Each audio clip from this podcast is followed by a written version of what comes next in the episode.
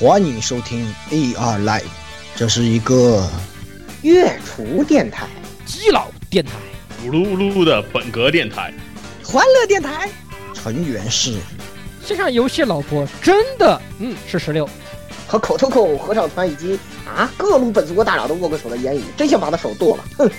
哎，没没没没没，还是老顾道长厉害，道长法力无边。啊，没事没事，待会儿我会用触手都帮你们端掉这些的。以及很多相爱相杀的基友们，这里有，他是我男神啊！哟，我的心他妈好痛啊！咦，以及各种各样丰富多彩、没羞没臊的内容，请听 AR Live 常规节目。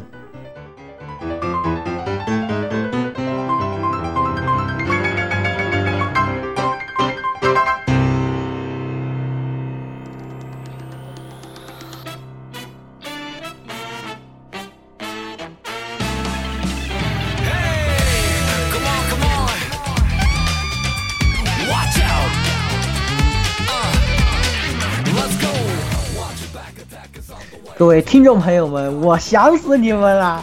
这个 呃，欢迎收听 AR Live 第一百零五期的节目啊。然后言谷，是言谷。对，我是晒黑了的言语。嗯，发生了什么呢？对我去泰国进行市场调查，非常严肃，非常认真。哎，这个事情，嗯，我在泰国呢。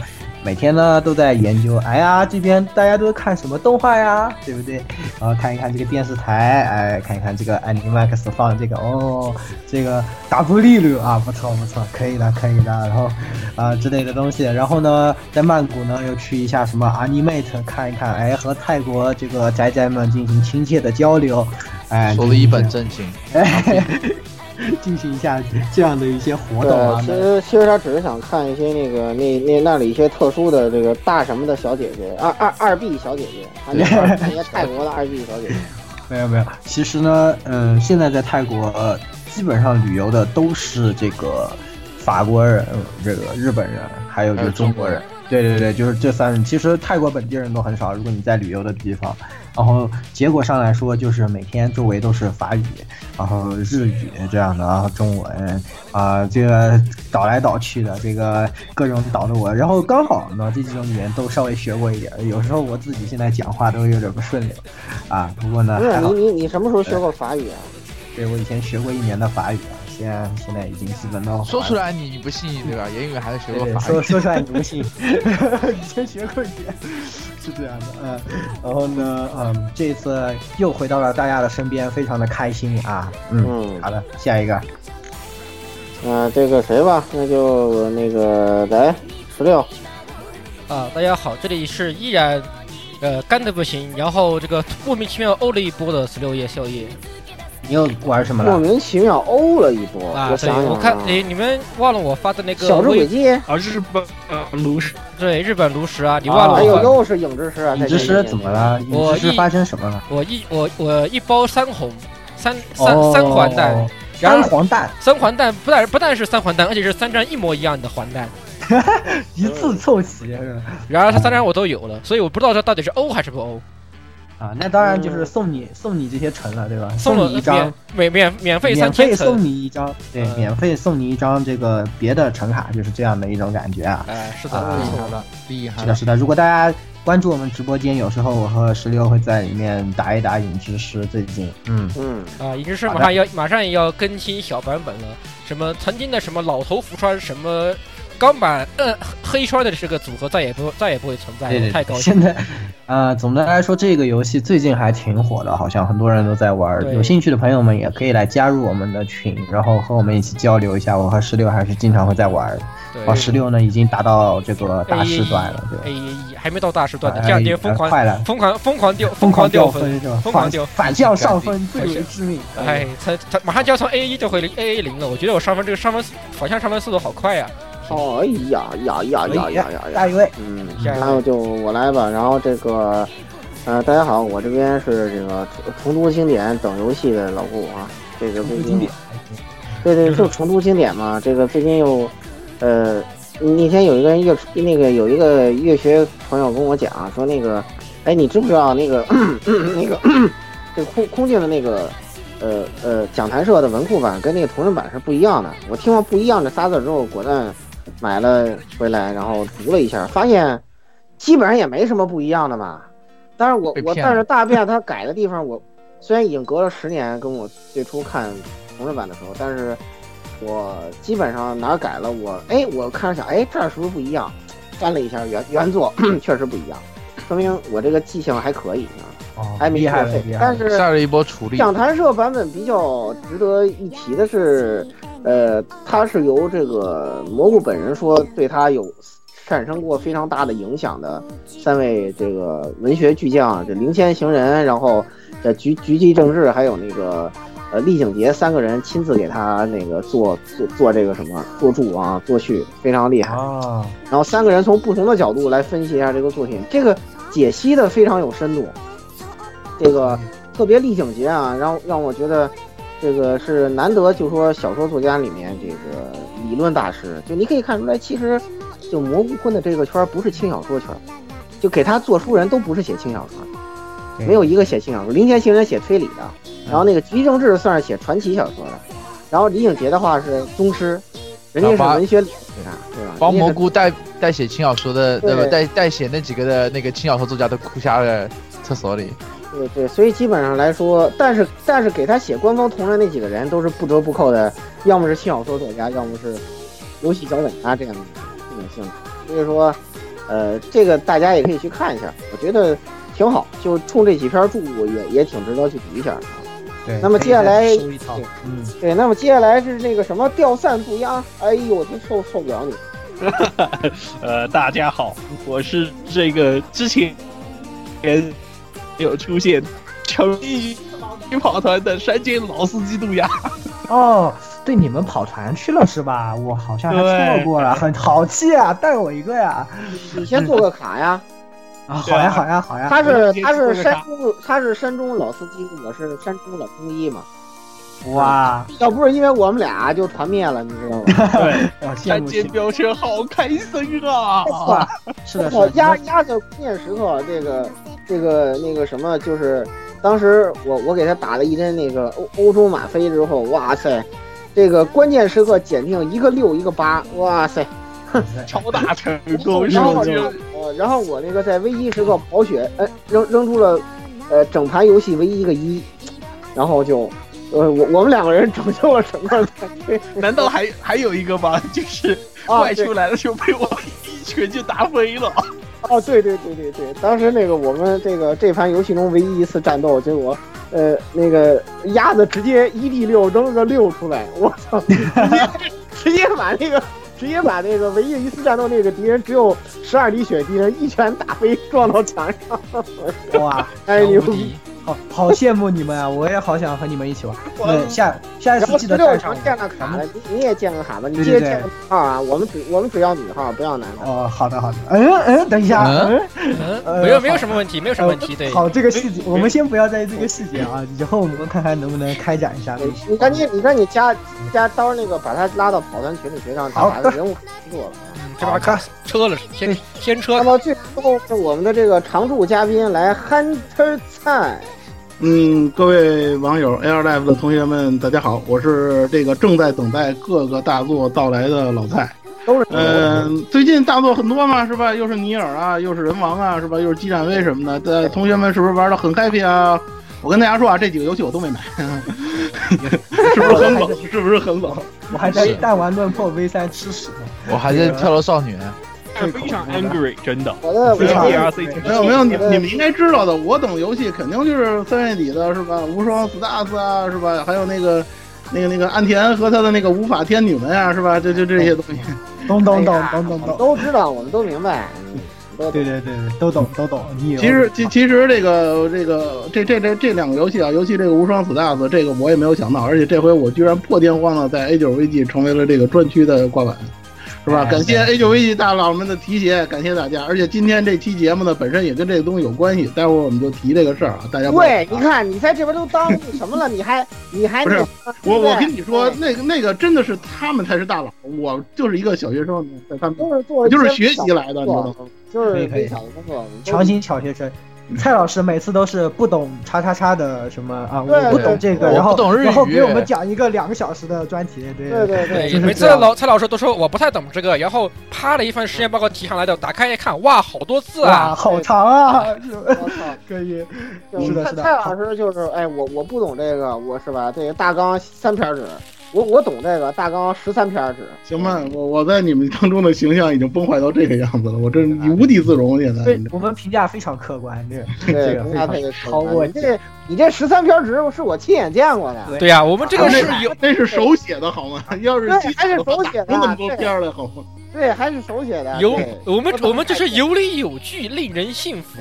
哎，对？非常有道理，对吧？不光有理有据，就快有图有真仔细相。你看那个正太的大数据，绝对令人信服。数据，按照平均分呢。你的意思，你的意思就是到我这儿了就成大数据了吗？对 对，哎你你想你想多了啊！咱们说完不说啊，咱进入这个钦定的新闻环节。嗯嗯，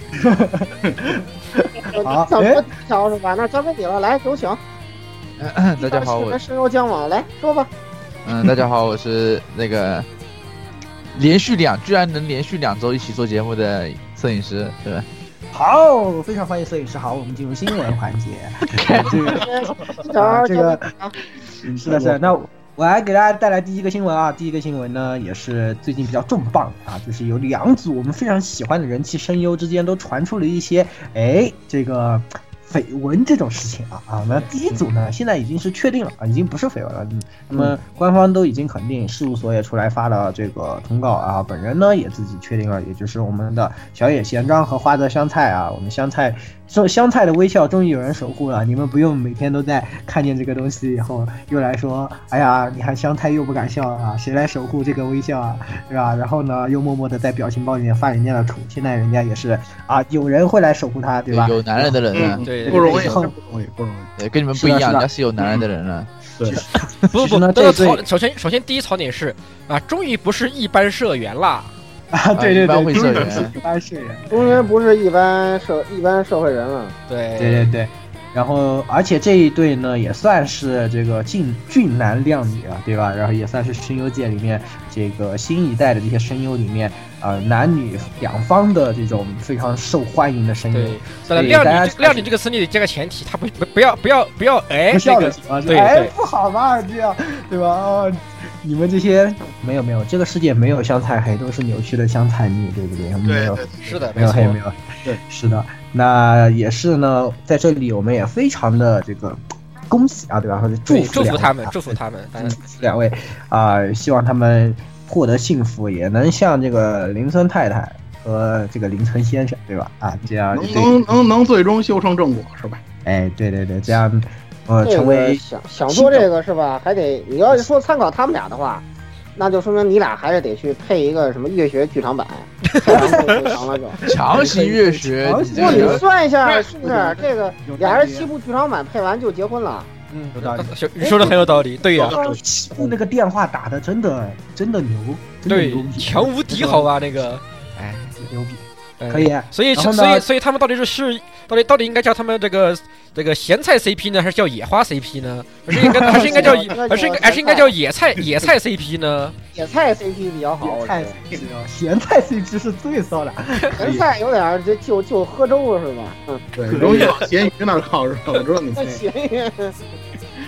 然后呢，在这里还有一个就是真的是绯闻啊，这个就是真捕风捉影系列，对，就说对对咱们的种田大法不是回去这个休息了很久吗？然后呢，其实去休的是产假，那实际上呢和这个呃我们的英十三啊，我们的考考哥。殷景交啊、是已经在一起，而且怀孕了。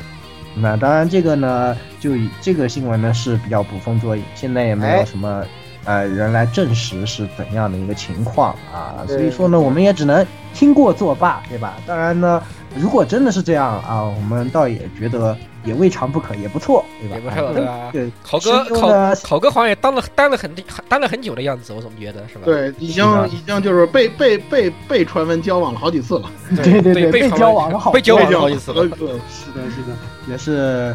如果真是这样呢，我们倒也挺祝福这两位的，希望他们也挺好。当然，如果不是这样呢，啊，这个爆料的人呢，又该拉拖出去砍个几刀，对吧？啊，又又来搞这种事情，就想搞一个大新闻啊，对不对？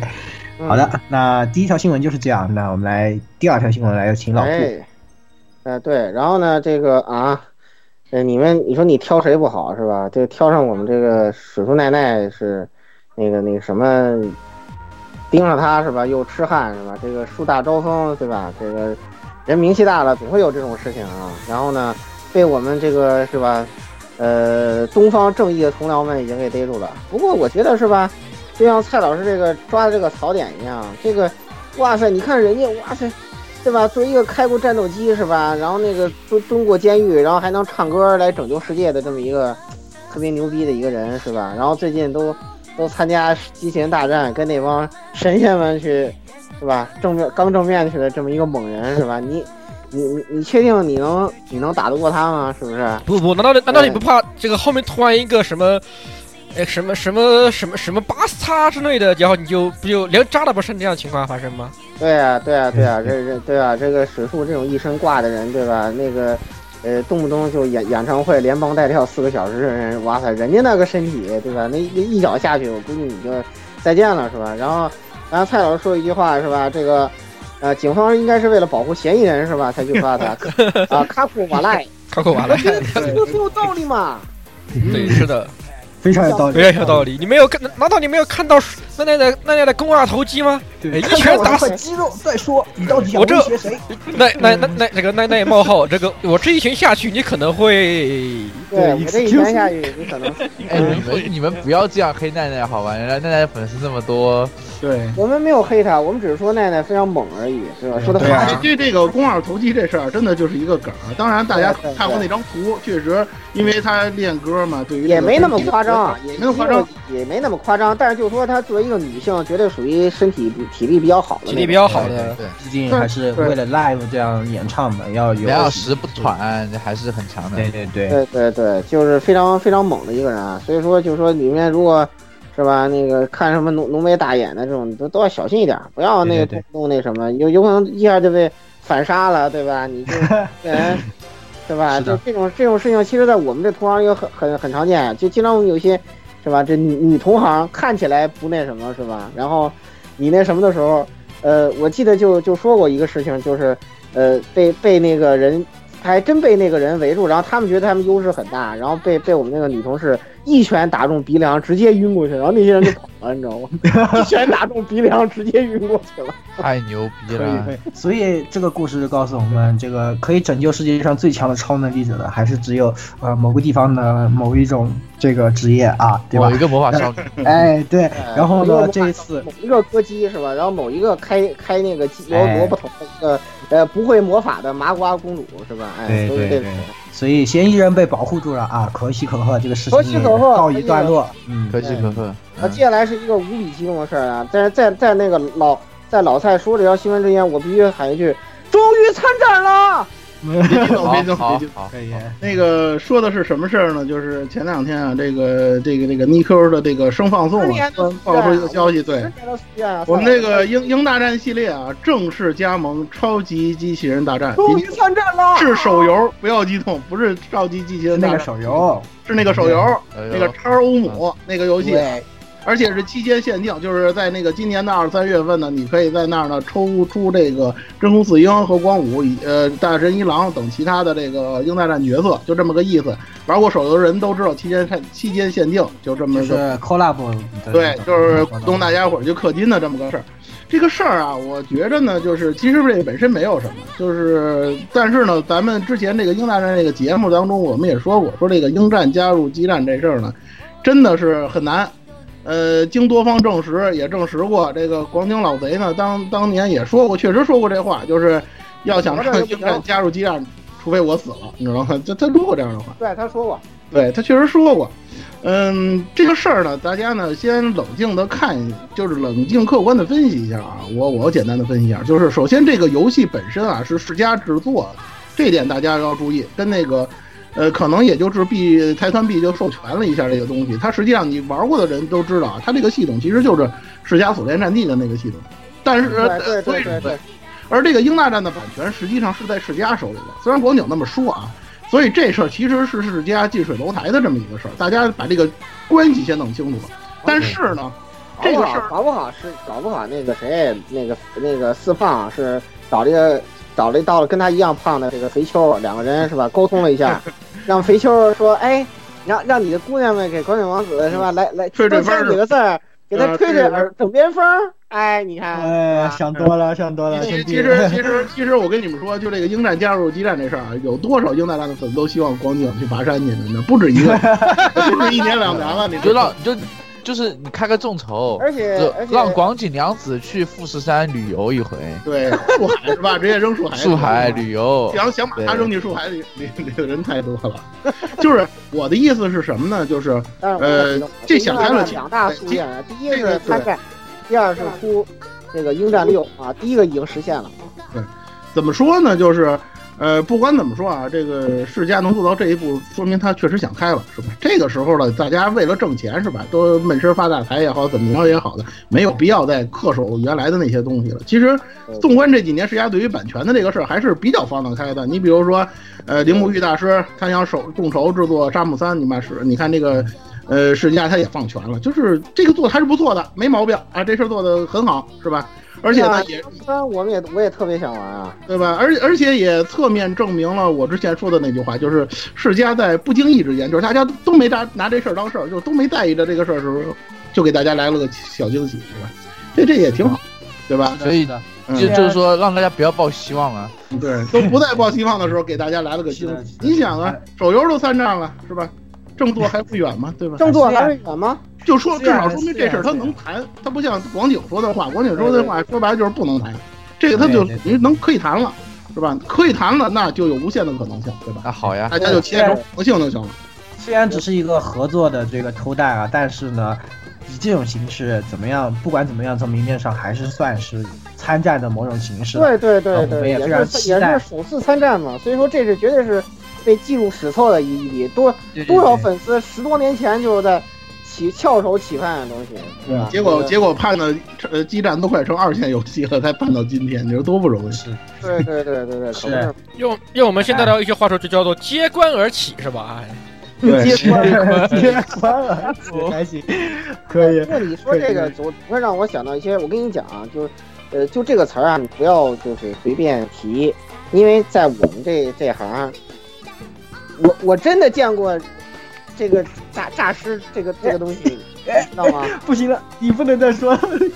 你 就是那什么，我们那那什么糖糖这哥们儿急了，我我我突然感我突然感觉我们在场的各位都默默丢丢了一个一滴石，然后然后对对对，开始开始，你看三 check 三 check 三 check 对，开始三 check，真真的真真的有这种事情啊！这个就你不要以为那个就好像呼吸什么都停了，然后觉得人都都没了，然后过几个小时他妈又活了，你再描述要三 check 再再来一次了。这个两次可以 double 可以可以。别说像趁着切关而起这种，你们千万不要当成笑话。我操！趁着我们的三值还在安全线以内啊，我们赶紧进入今天的这个专辑吧。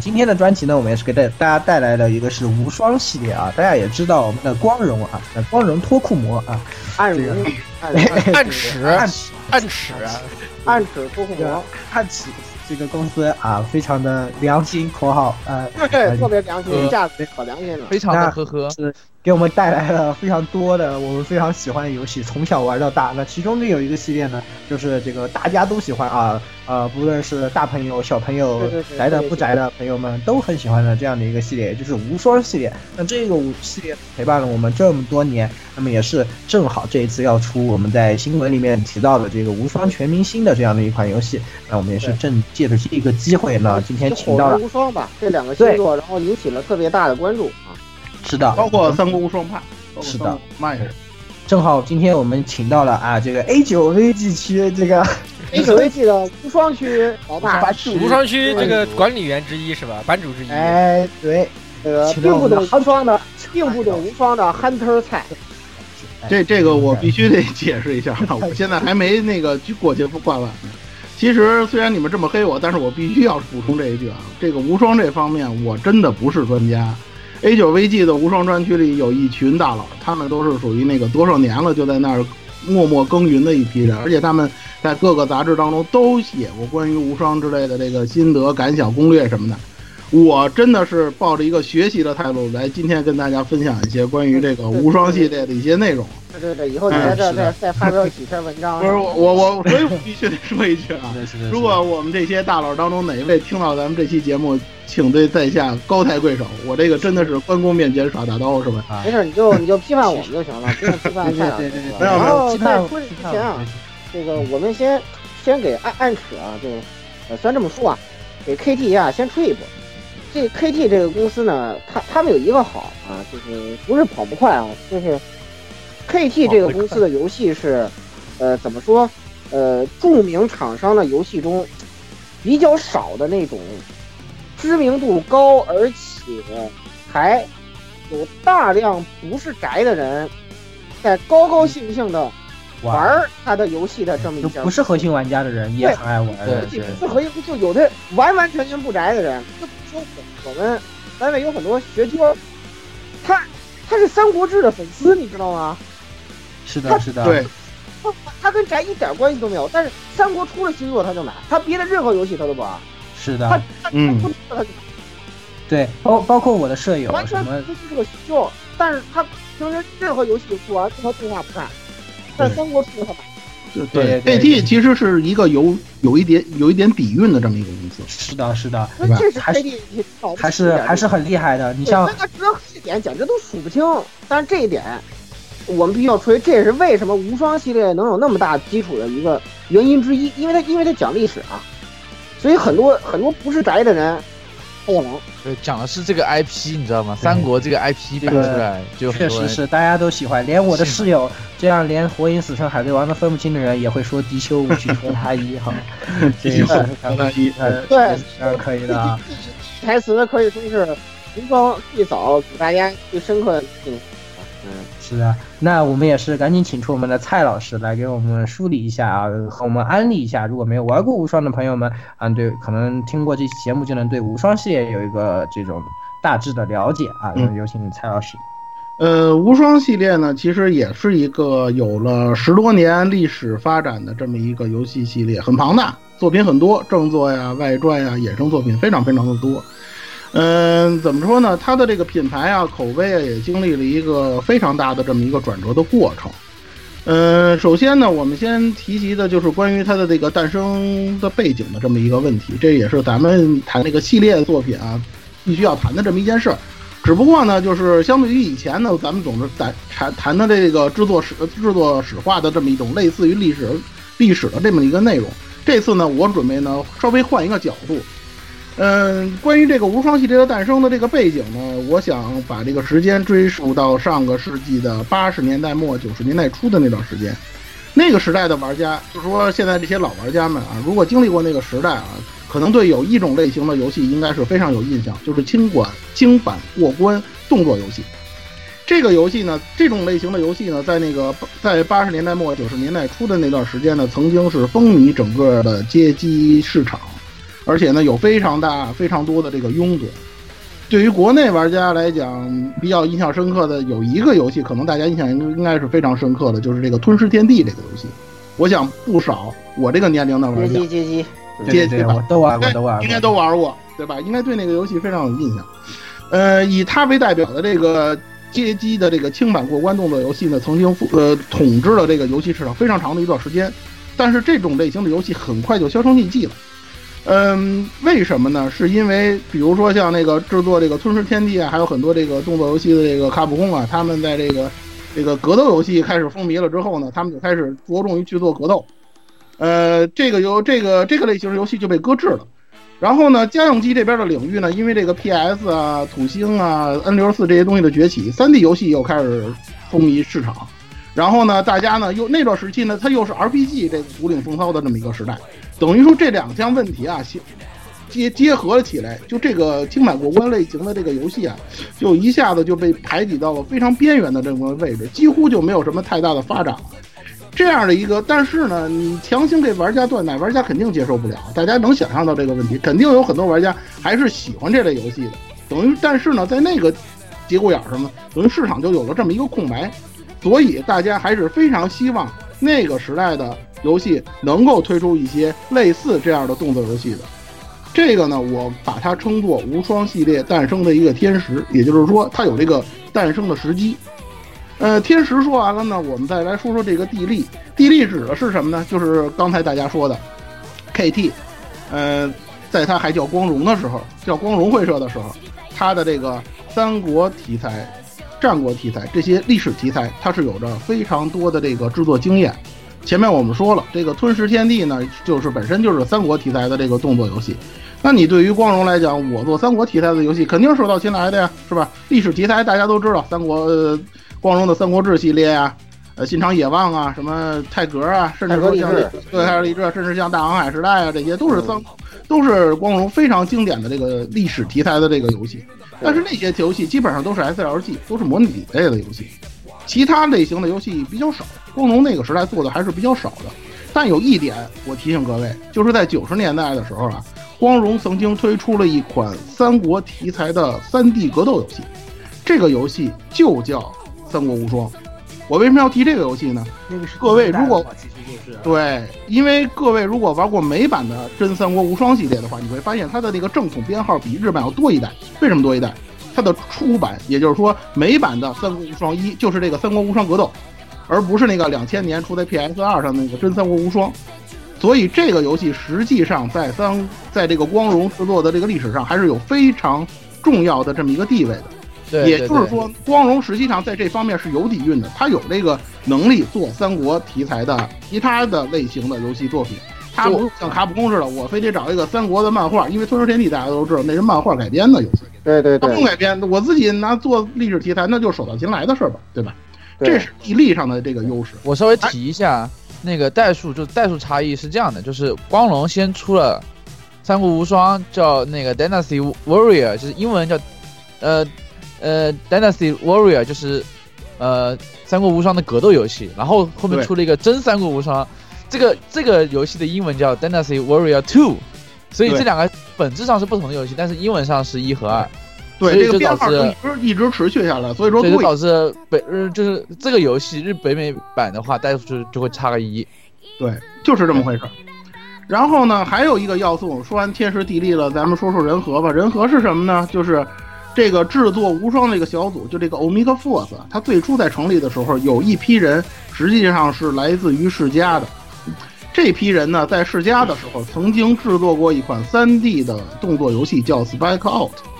这个我不知道，就是说，可能世家 fans 比较了解这个游戏，可能，但是大多数人可能不太清楚。但我说一点，这个游戏如果你玩过，或者说你看过视频的时候啊，你就会发现。它的这个动作打击的这个内核，就是它游戏系统的内核，跟《三国无双》是如出一辙。也就是说，《三国无双》它的这个最精神、最内核的那个东西，实际上就是脱胎于《Spike Out》。也就是说，实际上那个时候的光荣就已经有可以制作这类游戏的这个人存在了。以上的这个天时地利人和这三。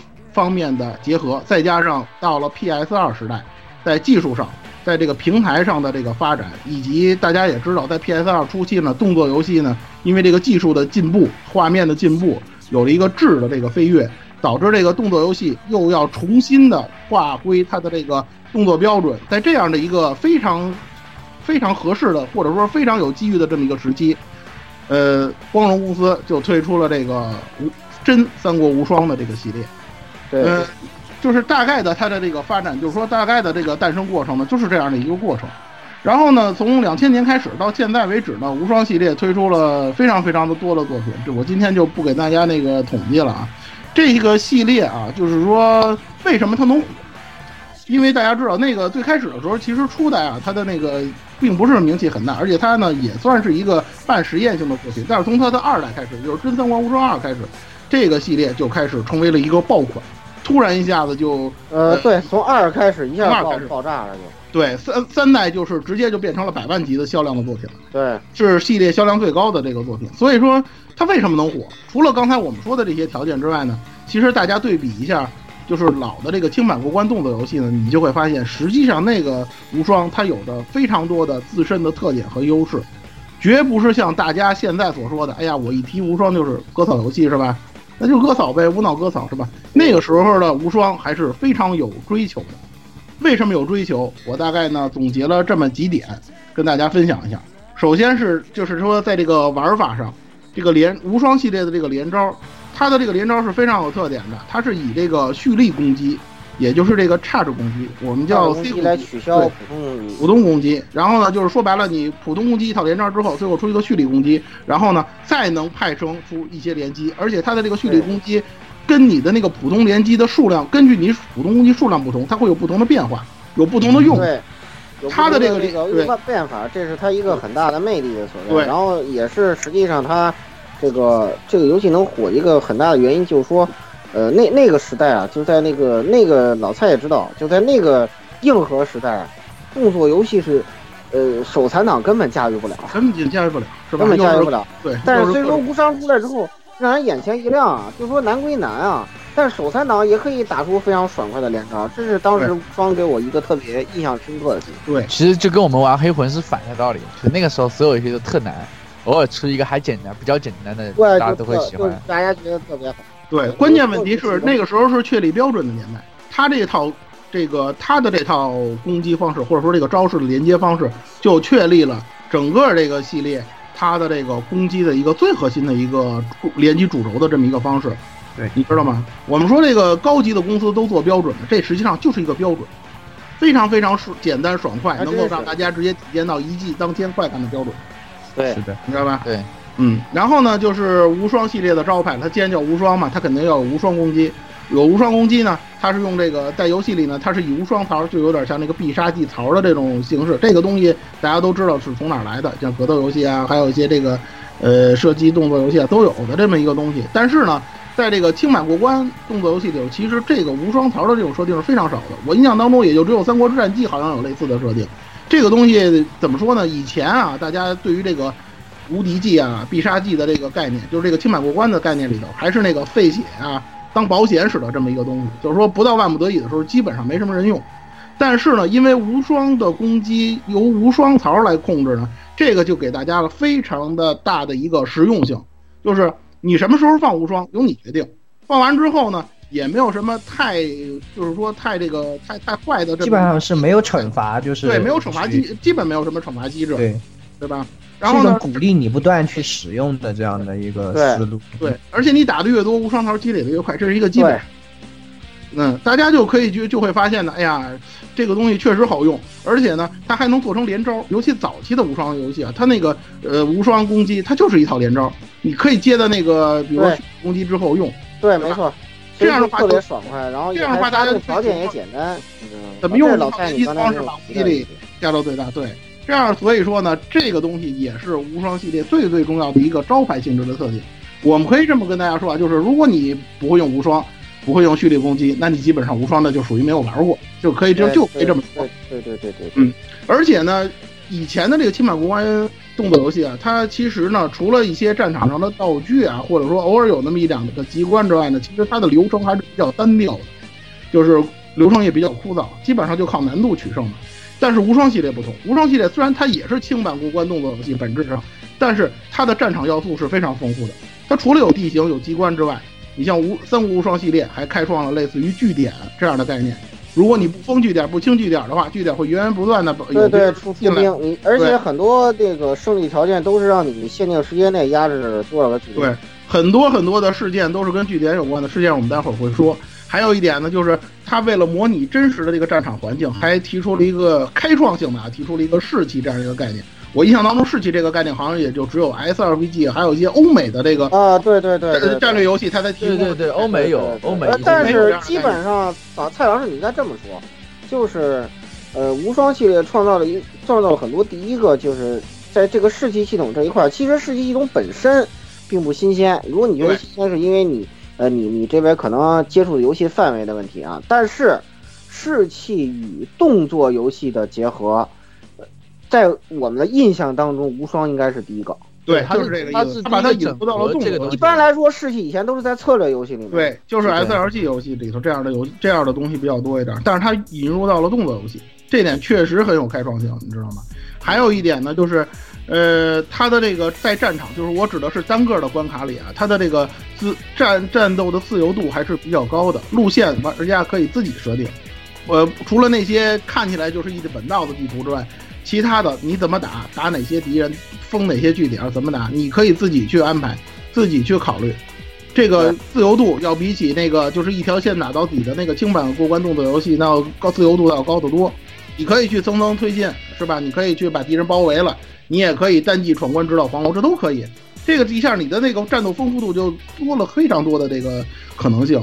而且再加上这个丰富的战场事件，它这个都战场事件都是及时的。你在战斗当中，根据你目前的情况，根据敌我双方双方的事迹，它会发生一些事件。有的这些事件就是我就是取材于三国题材，就是《三国演义》啊也好啊，就是这个历史题材当中的这些事件，它就给它运用到了这个战场当中，给大家的这种临场感和代入感都提高到了一个非常高的高度。这也是它非常优秀的一个地方。另外呢，它还引入到了类似于 RPG。类似于有些游戏的这个养成要素、收集要素以及这个人物培养的要素。你比如说玩老的这个《三国无双》游戏，大家最了解的最强武器是吧？各种属性具，什么冰玉啊、雷玉啊，什么那些东西。再比如说像各种各样的装备，呃，载具就是各各种马匹，最早是马匹，后来又有一些别的一些载具什么的。这些东西也是非常非常丰富的，而且需要玩家耐心的去收集的。你无脑打到，如果你无脑打通关的话，你可能拿不到这些。但是如果你满足一些特殊条件，你是可以拿到这些隐藏道具的。这个时候给大家的玩，给大家的成就感也是非常高的。另外呢，它的这个 RPG 要素还体现在呢，就是人物的培养，有人物的等级。如果你真的是特别手残啊，你也可以慢慢的练级，是吧？慢慢的练，把人物培养呃培养的比较高了，你也可以那个通过人物的等级压制呢，来过一些比较难的关卡，或者说迅速取得某些道具。这些都给玩家提供了非常非常多的这个玩法和可能性，所以说那个时候的无双呢，呃，就其实给大家的这种感觉呢，还是非常好玩，而且呢非常丰富，而且就是说呢，可以玩的点可玩性呢还是非常强的。呃，无双系列呢，实际上到现在为止呢，它的这个题材呢，也是一个非常庞大的这么一个体系了。我简单的把它呢分成了这么几大类，一个是这个历史题材。大家都熟悉的，也是最正统、最核心、最重要的《新三国无双》，战国战国无双，无双对吧？还有呢，就是其他的一些动漫改编题材的，比如说像那个《海贼无双》啊、《北斗》啊，最近的《剑锋》，去年的这个《进击巨人无双》什么的，还有还还有个还有个很垃圾的《亚尔亚尔斯兰无双》，你别忘了。对，嗯，对，亚尔斯兰啊什么的。还有一些游戏厂商的 IP 题材，比如说像高达，其实高达应该算跨界啊，不光是游戏，还有动画也算在内。再比如说像老老任的《塞尔达传说》，呃，《塞尔达传说无双》，还有什么呃，手手游大厂的啊，DQ 无双，未来要出的无双什么的，对吧？对对对对对，对吧？包括这个一方都来了，你像这 DQ 火纹都无双了，马里奥还会远吗？我靠，这这马马马里奥不适合那么打的，那么打不好。我，没关系，这个没有不适合。马里奥都有 RPG 了，你想，不要想太多。对，嗯，再比如说像这个，就是光荣自设内部的，就像有点像类似于复仇复联复仇者联盟那样的联合 IP 的题材，比如说比较有名的大蛇无双，它是把这个。战国和三国的无双的人物揉在一起，加了一些原创角色。不不不，比如说像加了一些欧洲角色，应该说什么真对什么贞德啊，乱七八糟东西他塞玩里啊，对对，还有那个封神榜的那些封神榜的对什么各种怪力乱神的中国的什么乱七八糟怪力乱神的其他时代的全有。然后那个比如说像下个月的这个全明星无双也是光荣自设，所有大部分知名 IP 的这个角色齐聚一堂的这个这种这种这种作品也有。再比如说像他从这个无双题材本身。衍生了一些其他玩法构成的这个新游戏，比如说像《无双帝国》，就是它增加内政要素、SLG 要素提高的那个作品。再比如说像那个呃宫斗题材的这个无双 Multi Raid 呀，包括这个呃强化了这个战棋要素的这个无双英杰传呀，它的体积非常庞大，作品非常非常的多，给玩家一种感觉就是，哎呀，这个每年是不是 KT 社都得出几个无双啊？是吧？现在给大家这种感觉就是就是这个样子。无双还有什么奇怪的什么麻雀无双什么的啊？对对对，什么什么这都有。对，所以呢，这个怎么说呢？体系庞大，然后呢，也给大家的一种感觉，尤其是头几年比较火的时候，给一种感觉就是，哎呀，我这个作品要是想不出思路了，是吧？做不出来了，是吧？咱就做个无双游戏，要不要啊？是不是这个样子？包括那个卡表，是吧？他看的无双这么火，我自己也可以出个无双类的游戏啊，对吧？这样导致呢，其他的这个很多厂商呢，也在纷纷效仿，出一些类无双的游戏。对，只不过呢，这次呢，我们呢，因为重点还是说 KT 社说光荣嘛，咱们就以这个光荣自设的这些作品，或者说他拿到授权之后推出这些作品为主，咱们就不说别的了。嗯，这其中啊，尤其尤其以这个《三国无双》以及它的这个资料片《猛将传》，是这个无双系列最大的一个主轴，也是它最核心的这么一个发展的这么一个系列。这个系列的发展道路的这个探讨呢，基本上可以影射出整个这个无双系列发展的这么一个道路。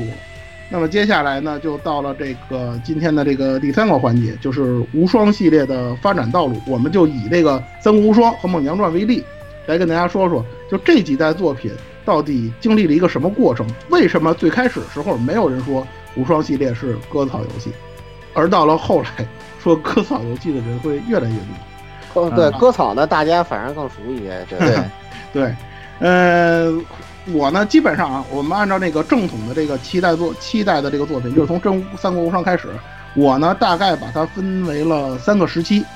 首先的这个时期就是不太像是割草游戏的这么一个时期啊，就是大概从初代的三国无双开始，一直到三国无双三，呃，这个时期的无双，我个人认为的光荣呢还是比较有追求的。尤其加上那个这个这个 SpyCloud 的这个世家公司的这个人呃这个这个这个开发人员的这个加盟和合作，它里头做的东西还是比较出彩的。除了我们刚才说的这个无双系的这个特点之外呢，呃，这个初代到三代的这个时期的无双呢，实际上呢，它甚至会包含一些比较硬核的这个要素。也就是说，你如果去无脑的玩这三代的游戏的话，有可能你会死的很惨。对吧？完全不像因为那样。前期的无双，它的那个它的技能嘛，就衍生技，就是呃圈呃不三角和方块的衍生技不多，所以就是说你没有现在那么华丽的招，然后你就然后有一些东西就，而且别人比敌人击打你的就是那个硬就是那个硬值也很很高嘛，所以就就你其实比你想象的容易死。主要的导致一个结果呢，就是那个时代的这个招式，包括判定啊、无敌时间这些东西，做的还是比较隐忍。对，我觉得可能其实比较收敛。我觉得，因为它是从格斗游戏过来的嘛，因为第一座《三国无双》是格斗游戏嘛，它是可能继承格斗游戏的一些判定要素。对，以及以及从街机游戏过来，它还是比较隐，就是比较收敛，这是一方面。没有那么 happy。对，再有一方面呢，就是的确实那个时候啊，这个无双系列啊，它是这个。确立标准的那个年代，有些东西它设计的还是比较有缺陷，或者说就是那个时候呢，呃，可能开发这个厂商的这个就是开发商呢，可能还是有一些想，就是说还是有一些偏差的。我举一个例子，就是这个锁定方式，因为大家知道玩三 D 游戏最重要的三 D 动作游戏，最大你要自由操纵锁定敌人，但是在无双是不可以。最也不是不可以，就是说它这个锁定敌人不由你来控制。对，所以说实际上你是不能自己操纵的。正常很多动作游戏是你是可以自己选择操锁定哪个。你可以去切换锁定角色，他们就对，但无双是不可以的。我说无双是不可以的，它是以默认的面向你最近的那个敌人为你的那个锁定位置，这就造成了一个什么问题呢？就是你有的招只能打他，不能打别人。而如果你要是那个想打别人的话，你就强迫你转向，或者是移动，或者是走位，这就造成一个什么结果呢？就是。往往你想锁定的角色离你太远，你够不着；而你锁定那个角色，又是你不想打的，但是你又把这些堆招甚至于无双技浪费到他身上，这个在打这个 BOSS 的战当中是尤其为尤其明显的。如因为那个早期无双时的时代的这个敌人啊，他的这个 AI 程度 AI 是非常高的，会走位，会绕背打你，是吧？还会这个小跳斩呀，就是小跳斩就是那个能破防的那个招，甚至有一些杂兵都会会使无双连你。所以说呢，就让你感到很烦躁，你知道吗？经常就是我一套连招打出去了，还没怎么着，还没打着敌人呢，敌人就先反反反我身上了，这就让你很很纠结，你知道吗？就是让你打的那么不痛快。但是呢，从侧面反应来讲，就是那个时候的敌人的 AI 强度确实是非常高，而且那个时候所谓的这个无双技，就这个大招呢，也不是完全无敌的，不像现在，现在的无双技就是是吧，镜头给一特写。你来一 pose 啊，砰一下，一个大范围，跟那个就跟就就其实就跟放保险似的，一下把一大片的人都扇飞了，A O E 是吧？那个时候的无双技不是这样，有的人的无双技它就是一套普通连招，你这套连招是吧？你发出去那瞬间的无敌，时间过去之后，你再那么着往前冲，那别人就可以把你烦死了，对，你知道暴打你，暴打你，暴打你，对吧？不是让你随便乱用的无双技，所以说呢，有的时候如果你用不好，尤其在一些高难度的情况下，无双技其实还是让你用来逃跑保命使的，就是一套连技用下来，把人给你扫，把敌人扫远点，然后你赶紧跑。最典型的例子是《三国无双二》虎牢关的吕布，我想玩过这个款游戏的人都应该有印象，那关的吕布有多么多么的难。哇，太变态了！那个那个吕吕布的血这个的话，高你一大截，攻击力高你一大截，防御力高你一大截。我操，那个那个，你说起这个的话，我还要提一下，就是虎牢关的吕布啊，因为他太硬了，导致一个什么问题呢？就是你是打不过的，你必须用小兵来耗死他。那么小兵怎么耗死他呢？就要考虑士气潮，然后那个士士气潮呢，你就必须得满地图跟吕布反着走，然后你就要把士气潮你己方士气潮拉起来。然后这这个就是砍那些小怪，这个选择怎么这个选择怎么找那个那个那个那个怎么跟吕布道走，这是个问题，因为吕布一直会追你。还有一个事情呢，就是因为他那个掉落的那个弓箭和那个肉包嘛，肉包和弓箭只有在单独殴打小兵的时候才会掉，所以你你必须得。先先连招一段连招之后，然后找个单独的小兵打个八 combo 才能掉掉赌赌他有没有掉肉包，不然你会你会被吕布连死。对，就是这样，你搞不好就成恶性循环了。所以前期的话，这个这个这个就前面几段的武装还是很难很难的。对，你还你还不如说把你要不为了拿最强武器，你还不如把吕布给放了，对吧？对，所以说呢，就是还有像那个刚才摄影师说提到那个士气这一点，就是头几代的这个无双啊，这个敌我士气对于战局的影响是非常非常重的，你知道吧？如果你的士气低的话，首先说你的你的那个我方的这些友军们，他们的呃这个攻击力上不去，他们的攻击力上不去，然后呢就会被敌人围，敌人的士气高呢，攻击力又高呢，你的这帮武将呢就会被敌人一个一个一个的全都给干死，干死的话，你的士气就别想再提高了。对，所以对，所以造成一个恶性循环，恶性循环，尤其高难度，真的跟那个古话说什么一而再，再而衰。对对，然后你要是对，你要是说那个是，就是尤其高高难度情况下，你进入战局，你就会发现你这个本阵告急是家常便饭，经常你出去没几步呢，就给你出信号了，说本阵告急，赶紧回来啊！对。对，待会儿你好像没什么。你你因为你本阵落了，就是就跟那个激战那个母战被母舰被击沉一样，是通用败北条件。对，当时的那个应该是激情孟获这一关，就是不停的在本阵告急。啊，对，对，特别淡碎那那话，对吧？出去 happy 的时候就一直就那说，哎呀不行，要诸葛亮这个这个这个孔孔明又不行了是吧？要过两天过。孔明又不行，孔明又不行了是吧？然后包括那个就是就是赵用赵云呐，那是他那个叫什么来着？就是长板桥、长板桥那里、长板坡那里也是。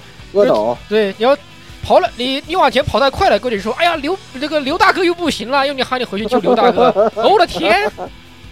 对，我还救不救阿斗了？你你你你你就你你就可以想啊，你就这种状态，你觉得你能像说后几代似的无脑割草吗？你有这心情吗？不可能，而且没有。比如长坂坡，你还想半天。长坂坡那关你还得你还得考虑，就是有些战场事件，如果有些主将死了就没了。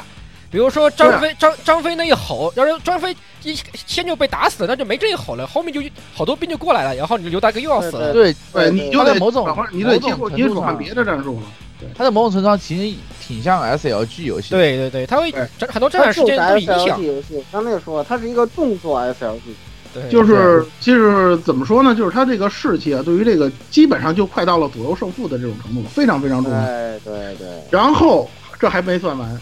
这刚才我们说了，它有很强的这个收集要素吧？但是你想收集到这些东西也很难，你知道吗？对对对，那个早期的三国无双啊，你想收集隐藏道具，尤其你比如像最高级的四级武器，那是一定要在难难度以上的，是吧？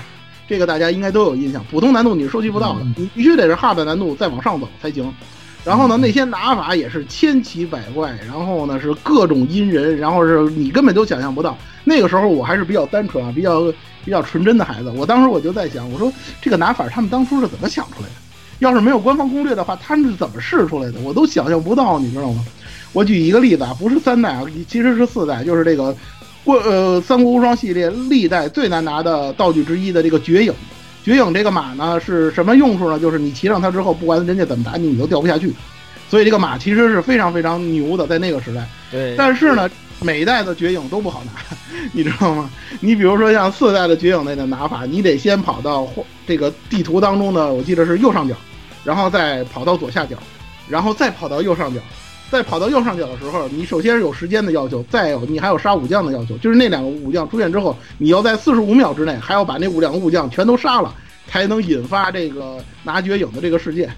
大 家就可以想象这个拿绝影是多么多么的费劲。三代的呃《三国无双三》的绝影也是，你要触发那个韩遂不叛变的那个事件，因为正常情况下是韩遂叛变，你要触发韩遂不叛变，看破那个看破敌敌方诡计的那个事件，那个事件你经常就是你按照那个攻略你走一遍了，你发现哎呀时间不够，发发不出来了，人桥都架上去了，事件发生不出来了。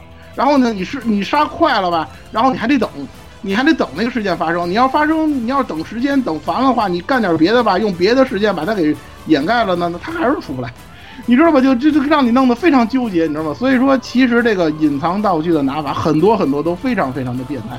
如果玩家玩过那几代的无双的话，应该对这个印象非常的深刻。所以我怎么说呢？就是总体来说呢，就是硬核时期或者说这个早期的这个无双，实际上它保留了很多街机啊。保留了很多非常非常难的这个要素。当然，如果你想简单的玩，你玩一下其他的东西，你就玩爽过一遍的，你玩个简单难度通四关的，它也可以。但是呢，尽量去就好。对，但实际上它的这个区分度是非常强的。如果你想研究，它其实有很多值得研究的东西。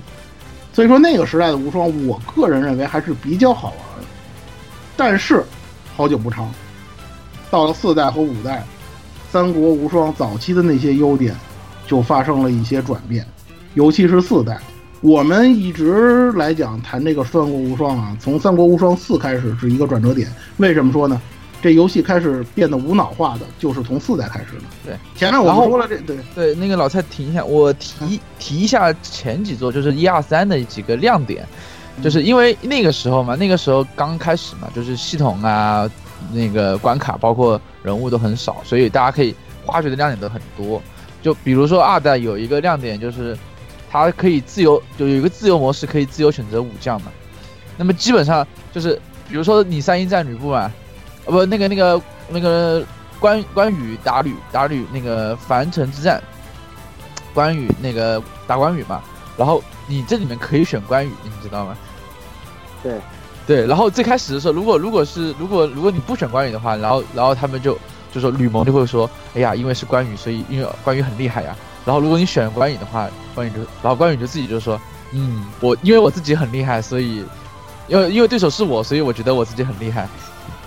嗯，就是这样的事情。他他肯定是有这些的，就是他一个同样的一个战场，你选择不同的这个势力，它有不同的剧情。这个一直都有，这个系列一直都有。不是不是，它这是自由选，它这个不是，它这是可以，你可以选关羽打关羽。我我明白你的意思，对对对，然后上三代的话多了一个单挑系统，就有点像现在那个 For Honor，对，像格斗有点。单挑系统就是一对一单挑，没有什么小兵什么的，也不用关心什么士气，就是跟他，就是一路刚到底。然后有一次最惨的时候，我就跟吕布单挑，然后就死了，死了大概二十多回吧。可以，我一般碰到碰到跟吕布强制单挑，我都是绕着长跑，等时间结束，然后该干嘛干嘛去。我就挺佩服你的。我那个时候不不知道，因为日文的那个那个游戏嘛，我就我就不知道，我说能能能可以跟吕布。你要你要你要你要明白一点，那个时候的无双，你看那个武将身上的斗气儿，你就知道你打得过打得不过。像吕布那样浑身冒黑气的，你还想过去跟你还敢跟这跟他单挑？我也挺佩服你。对，我也挺佩服。说起来啊，那个《三国无双》，呃，《真三国无双二》的《猛将传》好像是第一个中文配音的，有中文配音和中文。不是不是不是不是《猛将传》，是这个。正传，正传，正传是吧？过中文版，对，这个是有中文 OP，还有是中文配音，有中文版，还有中文的主题歌，对，啊对，然后那个中文版呢，大家也非常逗，大家可以听听这个说河南话的张飞啊，是吧？然后那个那个那个中文版的主题歌呢，我那天在群里跟大家吐槽嘛，除了“画地为牢”这四个字之外，其他的我一句也没有听懂。大 家可以去听听这歌，对，这个 《真三国无双二》这个 OP 就跟那个啥那个《陈海魔剑》那个 OP 差不多，就是一个一个异曲同工，异曲同工之处啊。对，就是你你的你大概只听那句听得懂一两句话，或者是直接空我出来的，我听的好像是这个意思，然后打开歌词一看，哎，怎么不是嘞？对的，对的。好其实那那我们回到这个正题来，是吧？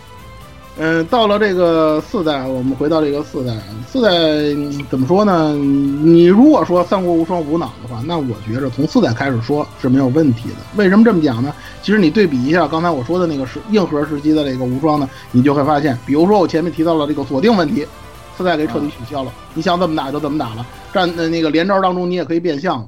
确实自由度提高了，但是呢，难度确实也是直线的下降。我不我不说它是这个因为系统不完善造成的这个难度啊，或者说怎么样的，它客观情况下它难度就是下降了，这是一节。再有一个无双不好使是吧？没问题，无双我给你，我不光给你无双，我还给你觉醒。对，这就很变态了，就对。然后觉醒之后，哇塞！我跟你讲，这个你开你开了觉醒，就一个觉醒状态，如果你是连击比较熟练那种人，就一个觉醒状态就能把小 boss 直接连死，然后大 boss 的话打残。你说这多简单？这游戏，而且还有那个，它有那个那个据点据点分类，就是你可以你上来把那个补给据点全干了，你就爽，你就可以一路爽过去了。对对方没就没兵了，就歇逼了，对对对，任你宰割了就。这个本来啊，这个据点系统实际上是四代的一个变革，或者说四代的一个试水的这么一个东西。按说，如果它做得好的话，其实是非常那个非常好的这么一个提高策略的这个方方向。但是呢，没办法，他做的有点儿怎么说呢？有点太过了，是吧？玩家一看这据点就高兴，一看那个什么攻击据点啊，什么补给据点就高兴，是吧？结结果弄的的话，反而这个难度降难度降低了，你这个策略性没提起来，这还不最让人诟病的，或者说影响非常深刻的一点，就是从《三国无双四》开始，游戏的难度不再是以提高敌人的 AI 为准了，或者说提高敌人的 AI 变到了非常非常次要，甚至几乎可以忽略不计的这样一种程度。什么意思？高难度下敌人的 AI 可能跟普通难度差不太多。哪儿差了？就是靠血，攻击力高了，对，攻击力跟血多了，对吧？对，你打敌人不掉血，敌人打你跟魂斗罗似的。估计是光荣比较懒，他就是直接挑一挑，或者或者对，或者说是可能那个觉着觉着如果 AI 太高的话，给玩家的挫败感太高，那咱就换个思路吧，或者说怎么样呢？这个我说、哦、还有弓箭兵，对那个傻逼对弓箭兵也变弱了，是吧？这这以前弓箭兵三枪你就飞了，对吧？那个光千里行大家很有印象嘛，基本上就是一路射死你，就是基本就是对吧？而且呢，隐藏道具呢，有些东西啊，像刚才我说的绝影还稍微好点，还能体现点难度。但大部分的那个隐藏道具，尤其这个最强武器的拿法，呃，拿法是大幅度的简化，它连那个疏通部队，就是移动的疏通部队都没有了。就是你在完成条件之后，那有一箱子你就去吧，非常非常的简单，是吧？你你移动部队的时候，你还得考虑一下那个移动部队那队长跑到什么地方，你还大概估算一下。他现在连这个都完全城市化的拿法，你只要知道怎么拿，那么十有八九你就能拿着，你还不需要特别高的等级。从呃《三国无双四代》开始有一句俗语嘛，大家都知道“白板拿四级”，这就这这这梗就是从四代开始了，什么意思？是是是，你从来没练过的武将是吧？你把那关打出来了，调到高，调到 hard 难度。是吧？你就去拿去吧，就，一次性就能拿着，这个没太大意思。你说这么拿的话，你还有什么成就感呀？关键是就它难度也下降了，就是拿法也简化了，就是不，它的成就感只有一点，就是它那个评价，不是他那个评价，他的打完以后不是有评价吗？什么什么、啊、对 S 什么什么，不是他那个什么就是什么什么的什么什么，你记得吧？嗯，对对对对对，是吧？对对对，什么天下的奇才，最后最高不是天下奇才吗？对对对，就不停的刷那玩意儿，对。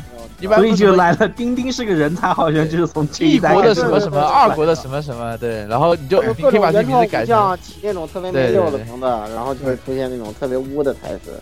对对，所以说呢，四代呢也确实让人感觉到吧，倒还行，凭借这个头三代这个还还还还行。嗯，接着往下说啊，等到了五代这个问题就比较严重。其实四代还可以啊，有些方面做的还算可以，但是到了它它它下降的，它下降的那个那个就难度下降的没有那么快。对，五代是跟泄水泄洪一样，就直接就下去了。五代是泄洪，它难度方面倒没泄洪，但是它玩法上面是让人家大跌眼镜。因为什么呀？大家都都知道啊，《三国无双五》这个游戏呢，正好赶上这个世代交替，就是这个高清平台啊，PS 三、三六零都登场了，所以呢，可能光荣说咱们换个活法吧，是吧？五代咱改点什么东西吧。但是有些东西，我说实话，现在来讲改的太狠了。前面我们说了，无双系列跟就是什么安危立命，就是立身的那个最根本的那个连招系统，他给我改了。这一点就让我感到非常非常的不能理解。我你这么好的、这么经典的、这么优秀的连招系统，你取消了它干什么？它所有的这个差值攻击都变成一种形式了，就是一个战战战斗系统改了嘛？就是大长对。对，你可以理解成从 FF 十到 FF 十三，哎，对，就 FF 十三那种一招连到底，一招连到底。以前那个以前的那个那个哦，那个就是三角和那个方块的那个连招没了，然后就是连五，连五就随便按就行了。对，你随你对你就一一个键按到底嘛，只要你连五槽够的话，你就一直连下去吧，他就一直一直没接没完的往下连。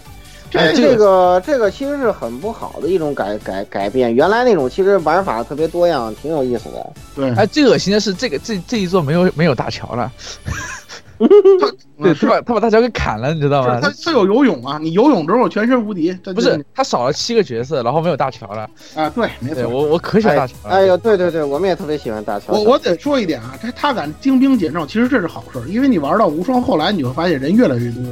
是吧？二十人不行，给你整三十个。好像是第一第一个第一个降角色的，以前都是就是唯可以说就是唯一唯一一个唯一一个降角色。以后无双都人越来越多，人越来越多，就是以前的大众脸要变得有脸了，然后有脸，然后你可以用了。这这一部因为在高清机上，所以 CG 还挺好看。而且它现在出现了一些比较不好的地方，就是它那些呃那些无双系列里头胡鸡巴邹的那些角色，呃已经开始出现在其他的正作里头，比如说这个《三国志十三》。Bug 加强版里头就出现了那个《三国无双》里头，呃，原创的那些角色，什么关羽的女儿，什么乱七八糟的。对对对对对。什么司马懿的媳妇儿，关羽的女儿，乱七八糟的那。什么乱七？你你迷好迷啊！这种感觉就是特别迷，就是。但是他名字起的，一看就是，还真是，还真是研究了。好像就是有四十多个角色了，是吧？四代就四十多个了嘛。暗荣这边也熬得了这么多。你还得你还得说这个暗暗荣的这个人肯定是能听懂长者的批评了，因为他们这个中文的资质水平确实可以。就很多梗，他那些起名你能看出来是玩中文谐音梗。一个日本人做的中国游戏玩中文谐音梗。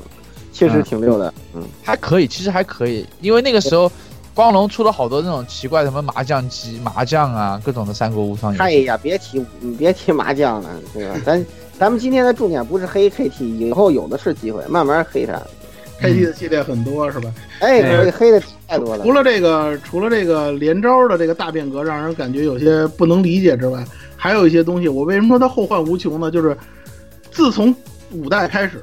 这个东西就没有再提升过的，比如说就是它这个手感和这个打击感的问题。你觉得像在抡空气，因为你这个连招，它这个连招之后，你会发现敌人跟那个这个这个武器它是有距离的，你好像在抡到那个空气上那种感觉，你根本就没有打到那个敌人身上。尤其以这个这个我们的那个云云妹啊，我们那个赵云的那个招，你会发现特别明显，这让人感觉那个手机感手手感和这个打击感就特别飘。这种飘的这种感觉，这种好像打不到人的这种感觉，可以说一直影响到了以后的无双作品，特别特别的明显，而且也再也就是，尤其在这个无双正作当中，它的这个手感再也没有全面的提升过，可以说这个东西给这个这个之后的这个正统的三国无双作品造成了非常非常严重的后果。虽然我们说啊，五代有一些要素。它是有优点的，或者说它是有特点的。比如说它地形，我们说了五代什么加了爬梯子、游泳啊，增加了很多有意。对对对对，高清化了嘛？啥？对，据点的作用比四代要大得多，对吧？你那个工程那很难的，就是攻据点，对吧？而且五代是这个系列当中少有的这个敌人 AI 有回声的作品，是吧？那个五代的虎牢关吕布也是很难很难打的，但是因为这个手感打击感下降的这个问题，实在是影响太坏了。这个没法挽回了，这就已经没到了没法挽回的这种地步，所以就给这个系列埋下了最大最大的祸根。不过讲道理啊，国内基本上都是玩四代五代的多，就第一次玩玩四代五代的多。我觉着不是新玩家、老玩家还是玩二代、三代的多。对，因为是这样的，因为因为你分化很厉害。因为你要知道，就希望就就是 PS 二是五是有 PS 二版的嘛，对吧？然后因为它是它是 PS 二最后一个游戏，好像是两两片 DVD 版，我记得这么。嗯，不是，它 PS 二版跟这个高清版还有一些区别对。，因为它有 PSP 版，我就记得它肯定有 PSP 版嗯，而且呢，而且而且以前的无双有 PC 版，你要明白这个。啊啊早。期的无双是有 PC 版，对，早期的我是玩但后来也有 PC 版出来，后来也有 PC 版，所以说这个东西不好说，就是说，但它有到底是 PSP 版，我反正我那个时候就就记得我有好多人 PSP 就开始玩那个。嗯，这个五代呢就是这样，然后呢，到了六代跟七代，哎呀，这个六代和七代啊，这让我非常的纠结啊，是吧？这个这个这个无双落下这个割草的这个名号，基本上就是从这两代这两代开始对对对对对对，然后就敌人已经菜菜如狗了，就是啊，对吧？BOSS 让你随便虐呃。嗯，为什么这么说呢？这个咱们得说啊，首先一点，刚才说了，这个无双系列的这个角色越出越多，人物越来越多。这个你要是按照史实来呢，基本上他们用的武器也就那么几种，刀枪剑戟斧钺复工叉，也就是十八般兵刃。您说您弄个三十多人、四十五、四十四五十人的，他难有难免有重复，还有伞呐、什么扇子，对吧？对所以呢，那个光荣也是绞尽脑汁想尽想尽了一切办法，什么扇子呀，什么那个，呃，东西啊，都都都都都已经出来了。但是对啊对不对？你你你你怎么你怎么不说吕蒙都开始打，吕蒙一直都在都在用拔刀术啊？对啊，对对对对，是吧？我们的甄姬一直在用笛子呀，是吧？对啊这这这流程还有雷电攻击呢，真的啊，对，对，他他他很多东西啊，都怎么办呢？后来最后呢，六代跟七代啊，这官方也放弃治疗了，咱干脆这样，就是角色对应武器你是做不到了，这个重复模组太多，咱调个个儿，武器对应角色。这个设定出来之后，这个笑场啊，还有这个出戏的这个感觉就特别多了，你知道吗？它是怎么来的呢？就是它设定了若干种武器，一种武器对应多少多个角色，每个角色有自己的应手兵器和不简单的来说啊，就是有自己的这个趁手兵器和不趁手兵器的区别。你比如说云妹，我们的云妹是吧？使这个逆鳞，使这个枪，它是这个趁手兵器。那它使其他的武器呢，就是不趁手兵器，可能它的熟练度会低一点。但是你想想，你要用你让赵云使扇子，这是一种什么样的感受？特别的骚，特别的打骚。打打打打住打住打住打住！立刻就变成大乔了。你说你不这不不，就 就我就是我我的赵云不可能这么可爱，前面是刘备，对吧？对这让你让怎么弄，对吧？你说你这种没没办法了，是吧？你又不敢精兵简政，因为它实际上就是走向无双系列，就是后来的这种发展。其实你得这么说，就是 KT 也发现了这个啊玩家的这种轻度化、娱乐化、碎片化的这种趋势，没人再愿意说打打打一关死死二百多回是吧？到对那个暗荣又暗荣是做历史游戏的，又不是像宫崎高那种做掉散游戏的，对吧？而且就是呃对，而对，而且面向玩家群体不一样。对，而且你现在这个角色那么多，是吧？人气各个角色都有人气，你说你砍谁都挨骂，对吧？你像五代砍了那么多人，基本上快被骂死了，对对，是是。五代五代就特别臭，销量也 就对吧？关键是就是由于三国它这个题材，包括后来的战国也好，喜欢谁的都有。对什么东西都有，喜欢谁都有，就是你砍谁你都不招，你都不讨人喜，你有出不停的只有只有不停的砍谁都挨骂，对吧？所以后来连什么谁都都不愿意。关键是后来就连什么明明就是连打都不能打觉得，他他就把它做出来什么，比如说那个七代好像有流传吧，我记得是六代还是六七代开始开始流没有，传的这代就有，这代这代就有，六代就有是吧？我记得好像对对对，这代就有，这代就有。对六代就有流传流流传，因为流传大是雷电攻击，你知道吗？就是那种那种跟死了妈一样的表情，然后手往前伸，然后就开始始劈雷，你知道吗？是，我真的怀疑劈雷是把他劈死了，对吧？克把克爸爸的人，对对，哎，他疯狂劈雷，所以刘禅我记得还蛮深的。对吧？所以所以说呢，这个没办法的办法是吧？这个时代也变了，玩家的这个又像老顾说的，这个玩家的这个呃取向也变了。那那那咱就来吧，是吧？我也放弃治疗了，咱该爱怎么着怎么着吧，是吧？这么一上来，坏了，武器这一下这个把这个系统给做砸了，而且呢，只是啊，它都不只是武器，是它有它每每一个角色有两个必杀技了，现在，因为他用了那个 EX 值嘛，好像是对。改了就改了，然后完了以后，最骚的是他那个他那个那个就是敌人的就是敌人的那个布局也很简单了，你只要把把那个那个城门主将砍死就行了，对啊，就基本上这个士气值就没有什么任何任何鬼关系了，最强武器也直接能砍过去。最强武器特殊拿法也没了，是吧？跟大蛇无双似的，反正你合怎么着能合出来？你怎么刷？你反正你刷肯定能刷出好东西。是吧？对对对这对，就、嗯怎么说呢？就是你只要把那个每个各个城的城主给砍死，你就赢了。对就是沦为了无脑刷刷刷，这就是给就给大部分人的一种感觉啊，就是六代七代就是这么一种感觉。你说这个能给玩家造成好口碑？好像这一代还没有双人呢。嗯、对，没错，以前的这个优点就这个双人分屏打法，我好像从五代，我三印象中代开始吧，好像开始还是二代开始就是双人，双人对可好了。一直是双人分屏打嘛，五代好像还都是可以双可以双人的。对，就这一代开始就没有。呃，当然了啊，咱说归说啊，就是六代、七代还是有一些优点的，但是它这个优点呢，实在不是这个可玩性上的优点。你比如说像那个演出效果的大幅强化，它做的这个对所谓的缝无缝连接、缝连接，对 CG 和那个什么连接的这个，怎么说呢，也还可以。不管怎么说呢，还是有一些想法，但是没用得正地方。而且我们刚才说了，最重要的那个问题，打击感的问题，敌方 AI 的问题，完全没有进步。我可以这么很负责的告诉大家，真的没有什么太大的进步，使得这个游戏呢，就是越来越跌落到这个割草游戏的这么一个深渊里。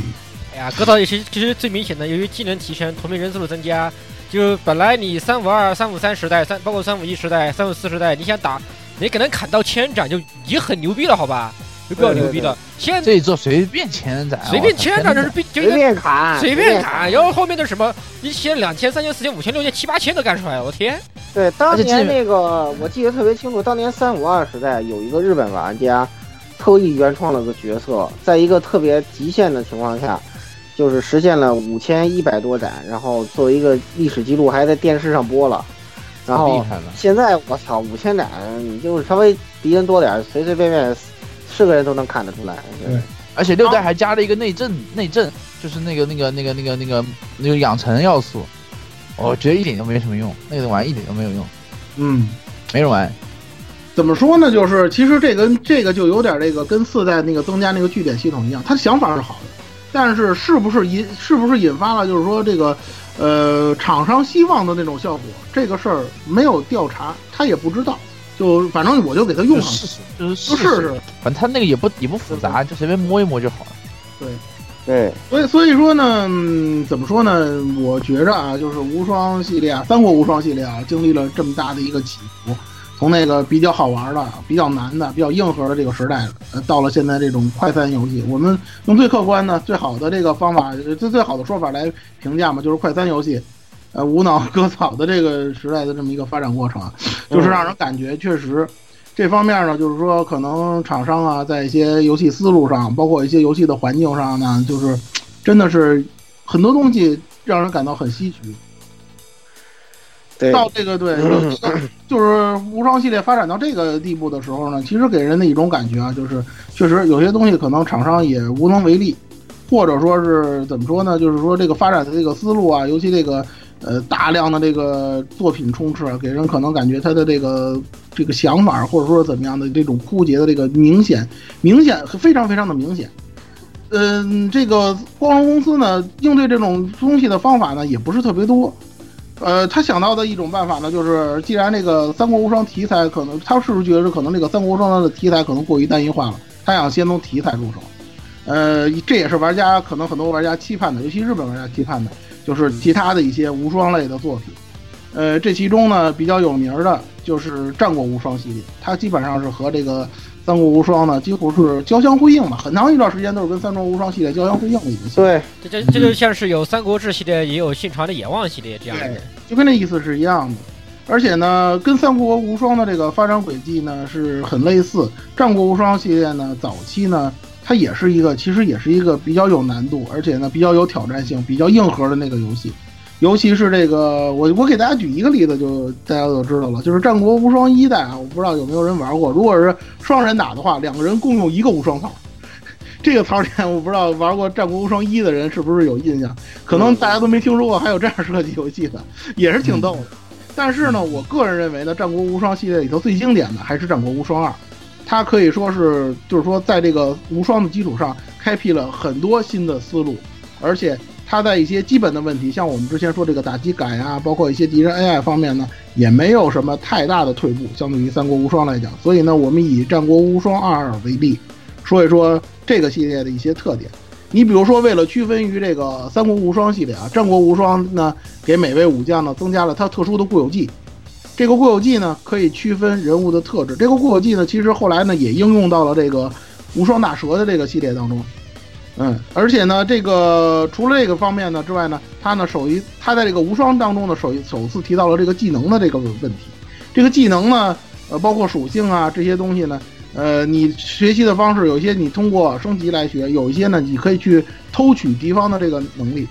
它等于说呢，其实给大家增加了很多其他的一些玩法，而且呢，收集这个固有技能也是一个非常非常有意思的一个环节，收集要素还是非常的非常的这个可观的。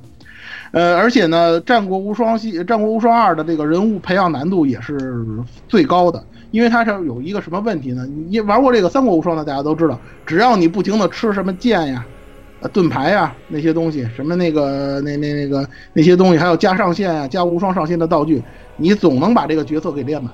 但是《战国无双》系列，你是不能把人物练满的。如果你的练的方法不对的话呢，甚至有可能把人给练废了。就是这个人本来某方某一项很强，但是如果你练的不对的话，有可能让他这个最强的一项变成了弱项。但是其他的项目本身又不高，所以这个人呢很有可能会被练练废。所以说呢，实际上人物培养难度也是一个这个戏，就是这个作品的这个亮点。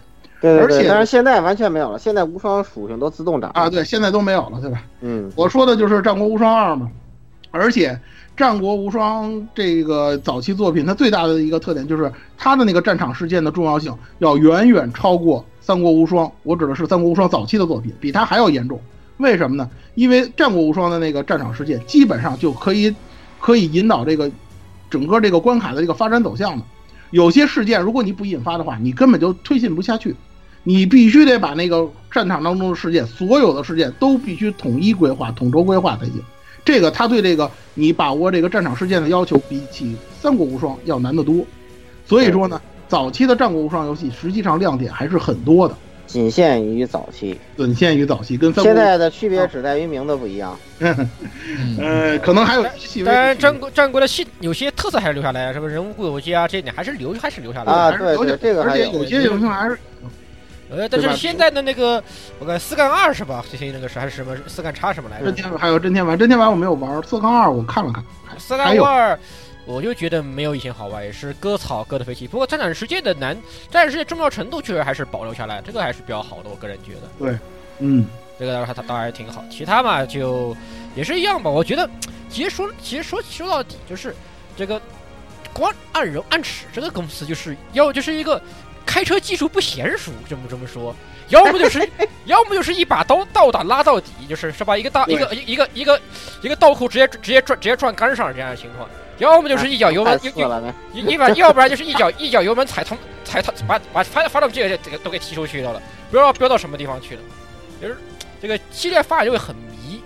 实际上总体而且总体来讲它还是下滑趋势，就没有几次有就没有几座就是你就觉得哎这座比上座好玩这种情况，越到后面越你会越会越有这种感觉，越对就特别迷这个公就是这个公司。嗯，而且他的这种感觉啊，不光是无双系列，它影响到了很多系列的作品。以后咱们有机会再黑光荣的时候，咱们拿出来说一说，你看看是不是这样的特点，对，基本上都嗯是对，这样的特点。然后呢，战国无双咱就简单，因为时间关系，战国无双咱就说到这儿。嗯。嗯，呃，除了战国，除了最最大的这两个无双系列之外呢，它还有若干的衍生作，品。本本期只是总论啊，我们只是给大家总总捋了一遍，然后呢，呃，以后有没有坑我们也不知道，哎，让你记，我让你记，如果就是说呢，我们也就是简单的梳理一下，而且大家看到了，我们今天的这个题讨论的内容呢，主要也是以这个游戏性，就是游戏系统为主的，其他的涉及到的什么文化呀，其他那些内容呢，我们都没有涉及。这个咱们如果有机会的话，那在那是那是以后的事儿。现今天咱们就接着接着这个可玩性的这个问题继续往下说。呃，衍生的这个无双作品呢，呃，比较有名气的，比如说像前面我们提到这个大蛇无双，它是当时这个应该是第一有名气的感总感觉应该是对，应该是应该是对对对，最有名气的对因为大家都 PSP 啊，当年 PSP 的绝对神作，嗯，PS 二也是，PS 二也是神作。对超好玩。嗯，超好玩。因为大家知道这个到无双那个六代、呃六代、七代，不是不是，还不是六代、七代，就是五代啊，把这个把这个系统做成了这个样子。有时候大家就在想，这个正统无双操作性的这个游戏还有没有了？没关系的，你从大蛇无双找，肯定能找着。对，哎，而且大蛇无双也是，关曾键经啊，对，关键是奇怪的就是，明明大蛇无双一出来都是这个三真真三系列的出好多以后了，然后大蛇无双一出来，哎，你还能找到以前真三的那种感觉，它比真三还正统，比后来的真三无比后来双就就主要是还正这样的，就是他为了服务大众，他肯定把最大众的东西给简单化，然后把一个小众的东西抽出来，把一些私货塞进去，对吧？估计也就是这种套路了。大大叔无双的私货确实有不少，但它主要还是提供在，就是它主要还是集中在剧情上，或者说集中在设定上。但是呢，我得说啊，大叔无双的第一座其实也挺难的，你知道吗？不难不难不难不难不难，我打过一还还是还是有难度。你为什么说呢？不难不难不难我我印象我印象特别深，就是第一周一周目，就是第一次打的时候，打那个元吕雉那关的时候，我就不知道怎么着，我诸葛亮就死了，好几次，你知道吗？好几次特别特别匪夷所思，你知道吗？我记得我记得当时那个比较比较吸引我一点是我我忘了是不是一代了，就大师无双上可以用孙悟空，我操，特别牛逼。那那是到了二，那是二代二孙悟空是那是二，其实二这个代那我忘了对是对对一代一代是马嘛，可以随时召唤。一对而且一代实际上就是他私货塞的还不多，就是那种神魔鬼怪东西也就也就那么几个。二二代多了，二代开始什么孙悟空啊，什么姜太公啊，哎什么。呃，什么贞德，我记得好对吧？这个还还啊，三个贞德贞德后真德后来了，什么被迷糊啊，被迷糊啊，对吧？这是两国其他时代的一些角色，然后再加上那个《封神演义》是对，不是中日的角色，然后什么封来了，《封神演义》的什么八百对八八百万神之类的玩意儿，都，都我们我们开开玩笑嘛，我说其实大蛇无双你完全没必要加入战国跟三国的角色，就这帮原创角色就够出一个游戏了。啊，对，你们你或者说或者是他，或者说觉得你你都可以做成什么啊，什么这个这个众神无双是吧？什么八百万神啊，什么封神演封神演义封神榜啊，对吧？然后你再把什么希腊乱七八糟的神往里面一塞，哎，这不是有游游戏就出来了吗？对吧？对对对，其实其实大家可能了解啊，就是封神以前出过一个 Q 版的封神，类似于无双的那么一个游戏，在 PS 二很早很早以前了。啊那个游戏做的也比较迷。然后呢，可能我觉得光荣觉得有点不甘心，既然这样不行的话，那我就给你塞这儿吧。反正无大师无双也是经历了这么一个发展道路。刚开始第一座还是有点难度的，然后等从这个魔王带零开始，然后就一发不可收拾了，是吧？大家嘿嘿，刷那个 一发不可收拾。天舞啊，什么刷刷那些刷那些刷那些那个呃技能啊，刷那个十项技能啊，就刷的不亦乐乎。刷的不亦乐乎，然后然后就像，而且到越到后面角色的这个平平衡线越来越崩坏，有些有些什么人物就是就是一个一个一个按就是闭着眼睛一个键通关，然后你什么都没有管对对，对对吧？就是十八秒过关，就为了刷那个十级武器，要不然就是刷那个刷天武，就就就变成了这个样子。怎么说呢？也是让人有点唏嘘啊，特别是这是是跟无双系列的整体战略是一致的，就是对整体发展路线是一样的思路。嗯，除了这个之外呢，除了大蛇无双之外呢，其他的一些衍生作品中比较有亮点的，你比如像帝国系列，帝国系列好像应该是从三代吧，我印象当中应该是从三代对，三代开始，就是三代开始有帝国，对，二代没有帝国，二代只有《猛剑传》，你知道，二代三代开始帝国，它它强化，对它强化的，就像我们之前说的，它强化的是内政，就是再一次进一步强化的这个 SLG 啊、内政等这些要素的，还是怎么说呢？光我觉着啊这个光荣还是扔不下这些东西，毕竟这是他老本行。对，扔不下。而且那个嗯原创角色有些也是最早好像是帝国开始才开始搞搞原创角色，对对对对，然后呃你从从什么小从个小兵开始练起，对吧？然后跟嗯然后你选个，然后模组选模组你可以找一个什么云妹的云妹的那个攻击模组啊，这你反正你选什么枪，选什么武器，就是基本上都是跟哎，最用这用这个武器最有名的那个，这这这这无双系列一个巨大的亮点，特别好玩。它这个原创角色给你很高的代入感的，这个是。对这个其实做的还是挺有趣的。包括然后后面就开始，你 PC 版开始开始要开始搞 mod 呀，对吧？就各种 mod 就往里面塞。对对对对，其实帝国系列我虽然玩的不多啊，但是我觉得这亮点还是有的，感觉上还是可以。对，还当然，是主要是，当然它这个内政要素也是比较简单了，比起这个《三国志》来讲是简化多了，是吧？嗯，大家就是看看这个东西的平衡性，也就是说，就是说，实际上就是说内政要素和动作要素的这个平衡点把握的是怎么样的，大家能看到这一点，基本上的这个游戏的最大的特点就已经展现在大家面前了。除了这个之外呢，还有一些丧心病狂的游游戏系列，比如像那个联合联合作战 MOD 瑞的这个系列。这个光荣看到宫斗游戏特别火，是吧？他自己也受。受了也出一个。简直了，简直是，哎呦，别提了是，吧？真的是别提了，真的是哎不 PS 现上面要多难玩有多难玩现。现在应该这么说，你现在想想想搞宫斗，找女游去做，女游画这个是吧？擅长找女游小组别。别，我们那个无业之国都做成那德行了，这这动宫斗游戏不，不不不不不不不，而且你而且你别忘了，光荣自己有逃鬼传，你得这么想，光荣自己有逃鬼传，人根本轮不着我们做。那逃鬼逃鬼传现在火着呢，你知道吗？对对对，我逃鬼们不要想这个问题。逃鬼传现在真猎人都玩逃鬼传，超高，好吧？知道吗？对对，逃鬼人气巨高，好吧？这个不要不要不要不真。真猎人都玩逃鬼传，谁玩？逃鬼传，逃鬼传还是可以的，虽然没有怪物猎人那么好，但逃鬼传其实还可以的。对，这个不要你们不要黑那么深，但还确实还可以。我我们但是真猎人玩逃鬼传没黑啊都是对啊，都都那时候都是真猎人玩逃鬼，而且国行国行自己的东西还可以我突。然想起一件奇怪的事来，就是那个猛猛汉的那个模玩具特别好做的，你是说不要你不要歪楼怎么，不要歪怎么了。，老顾？你怎么被鸭子传染了？是 对我突然想起猛汉那个玩具特别好呢。就咱就咱就不要歪楼。咱咱咱咱蒙蒙汉的问题，咱以后再说。嗯，那个我接着往下说，这个呃这个 multi 啊这 ray 个 multi ray 的我记下来。这个这我不玩过这个，你别给我对，继续啊，继续。呃，那个最大的一个特点啊，我们接着往下说啊，最大的一个特点就是这个变身，哎，这个变身真的是确实很华丽，确实很杀马特，特别非主流，你知道吗？超级赛亚人模式，超级赛亚人模式。然后那个飞的，就是那个赵云啊，还是就那些角色啊，基本上飞的就没边儿了，你知道吧？好家伙，这个无限跳，哎呀，跳那老高是吧？基本上就是这种感觉。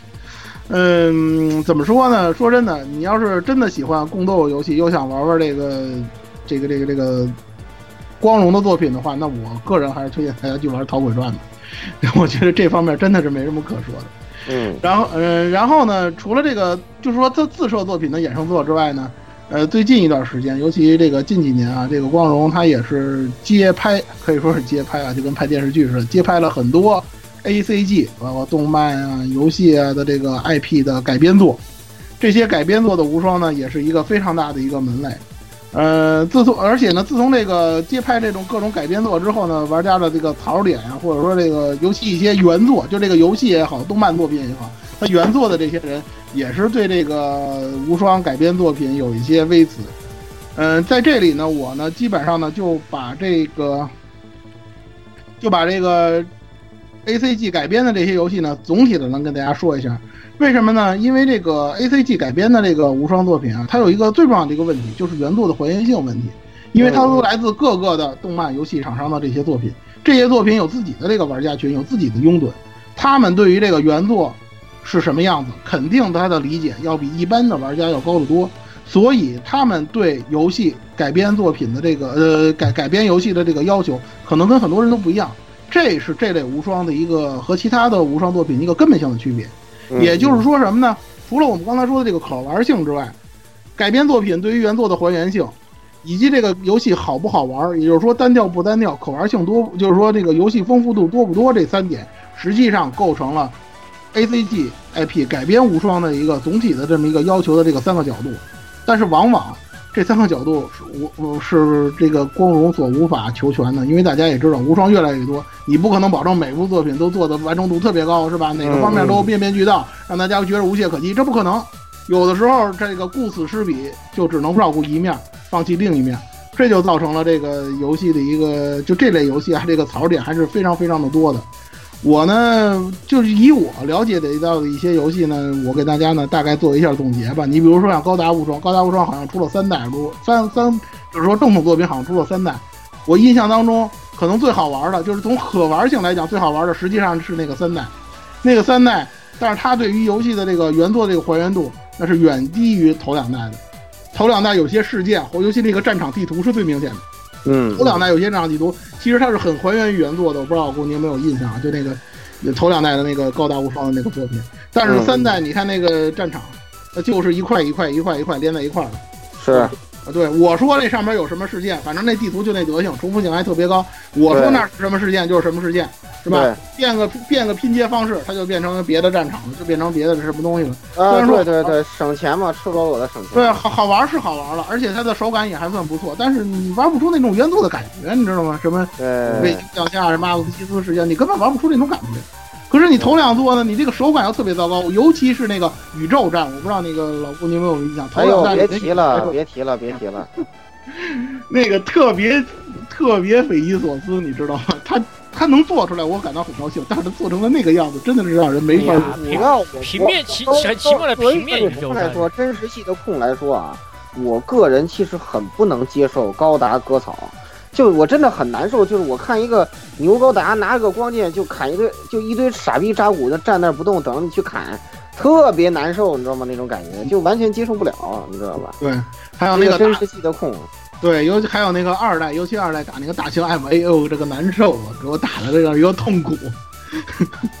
这个高达无双差不多就是这样。然后呢，就是我玩过的像北斗无双，北斗无双的问题它集中在哪儿呢？就是这个主角剑次郎的这个能力问题，这做的实在是太让人没法说了，你知道吗？玩的很啊，难受。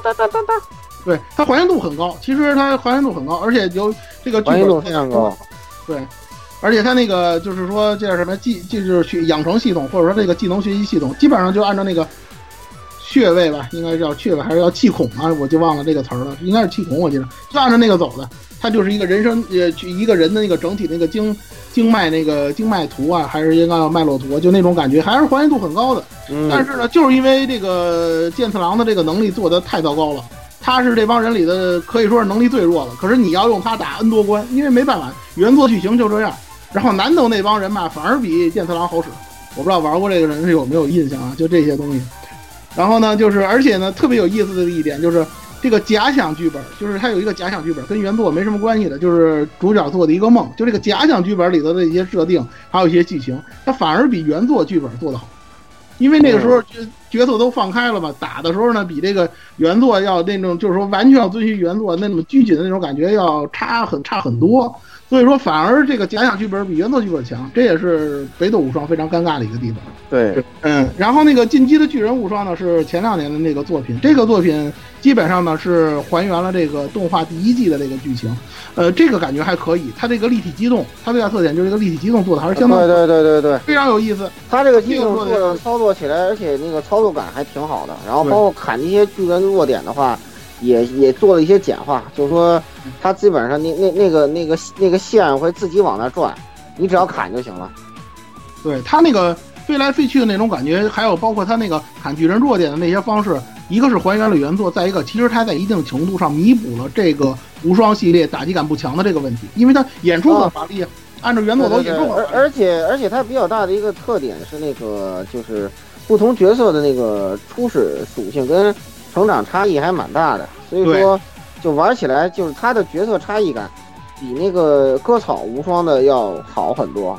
对你像就很多割草无双其实就是脸不一样，几乎就没什么，就就嗯招也就那几种。对你像那对你像那阿尔敏呢，他就是出技能特就这就这俩区别，对吧？就脸不一样，演出不一样。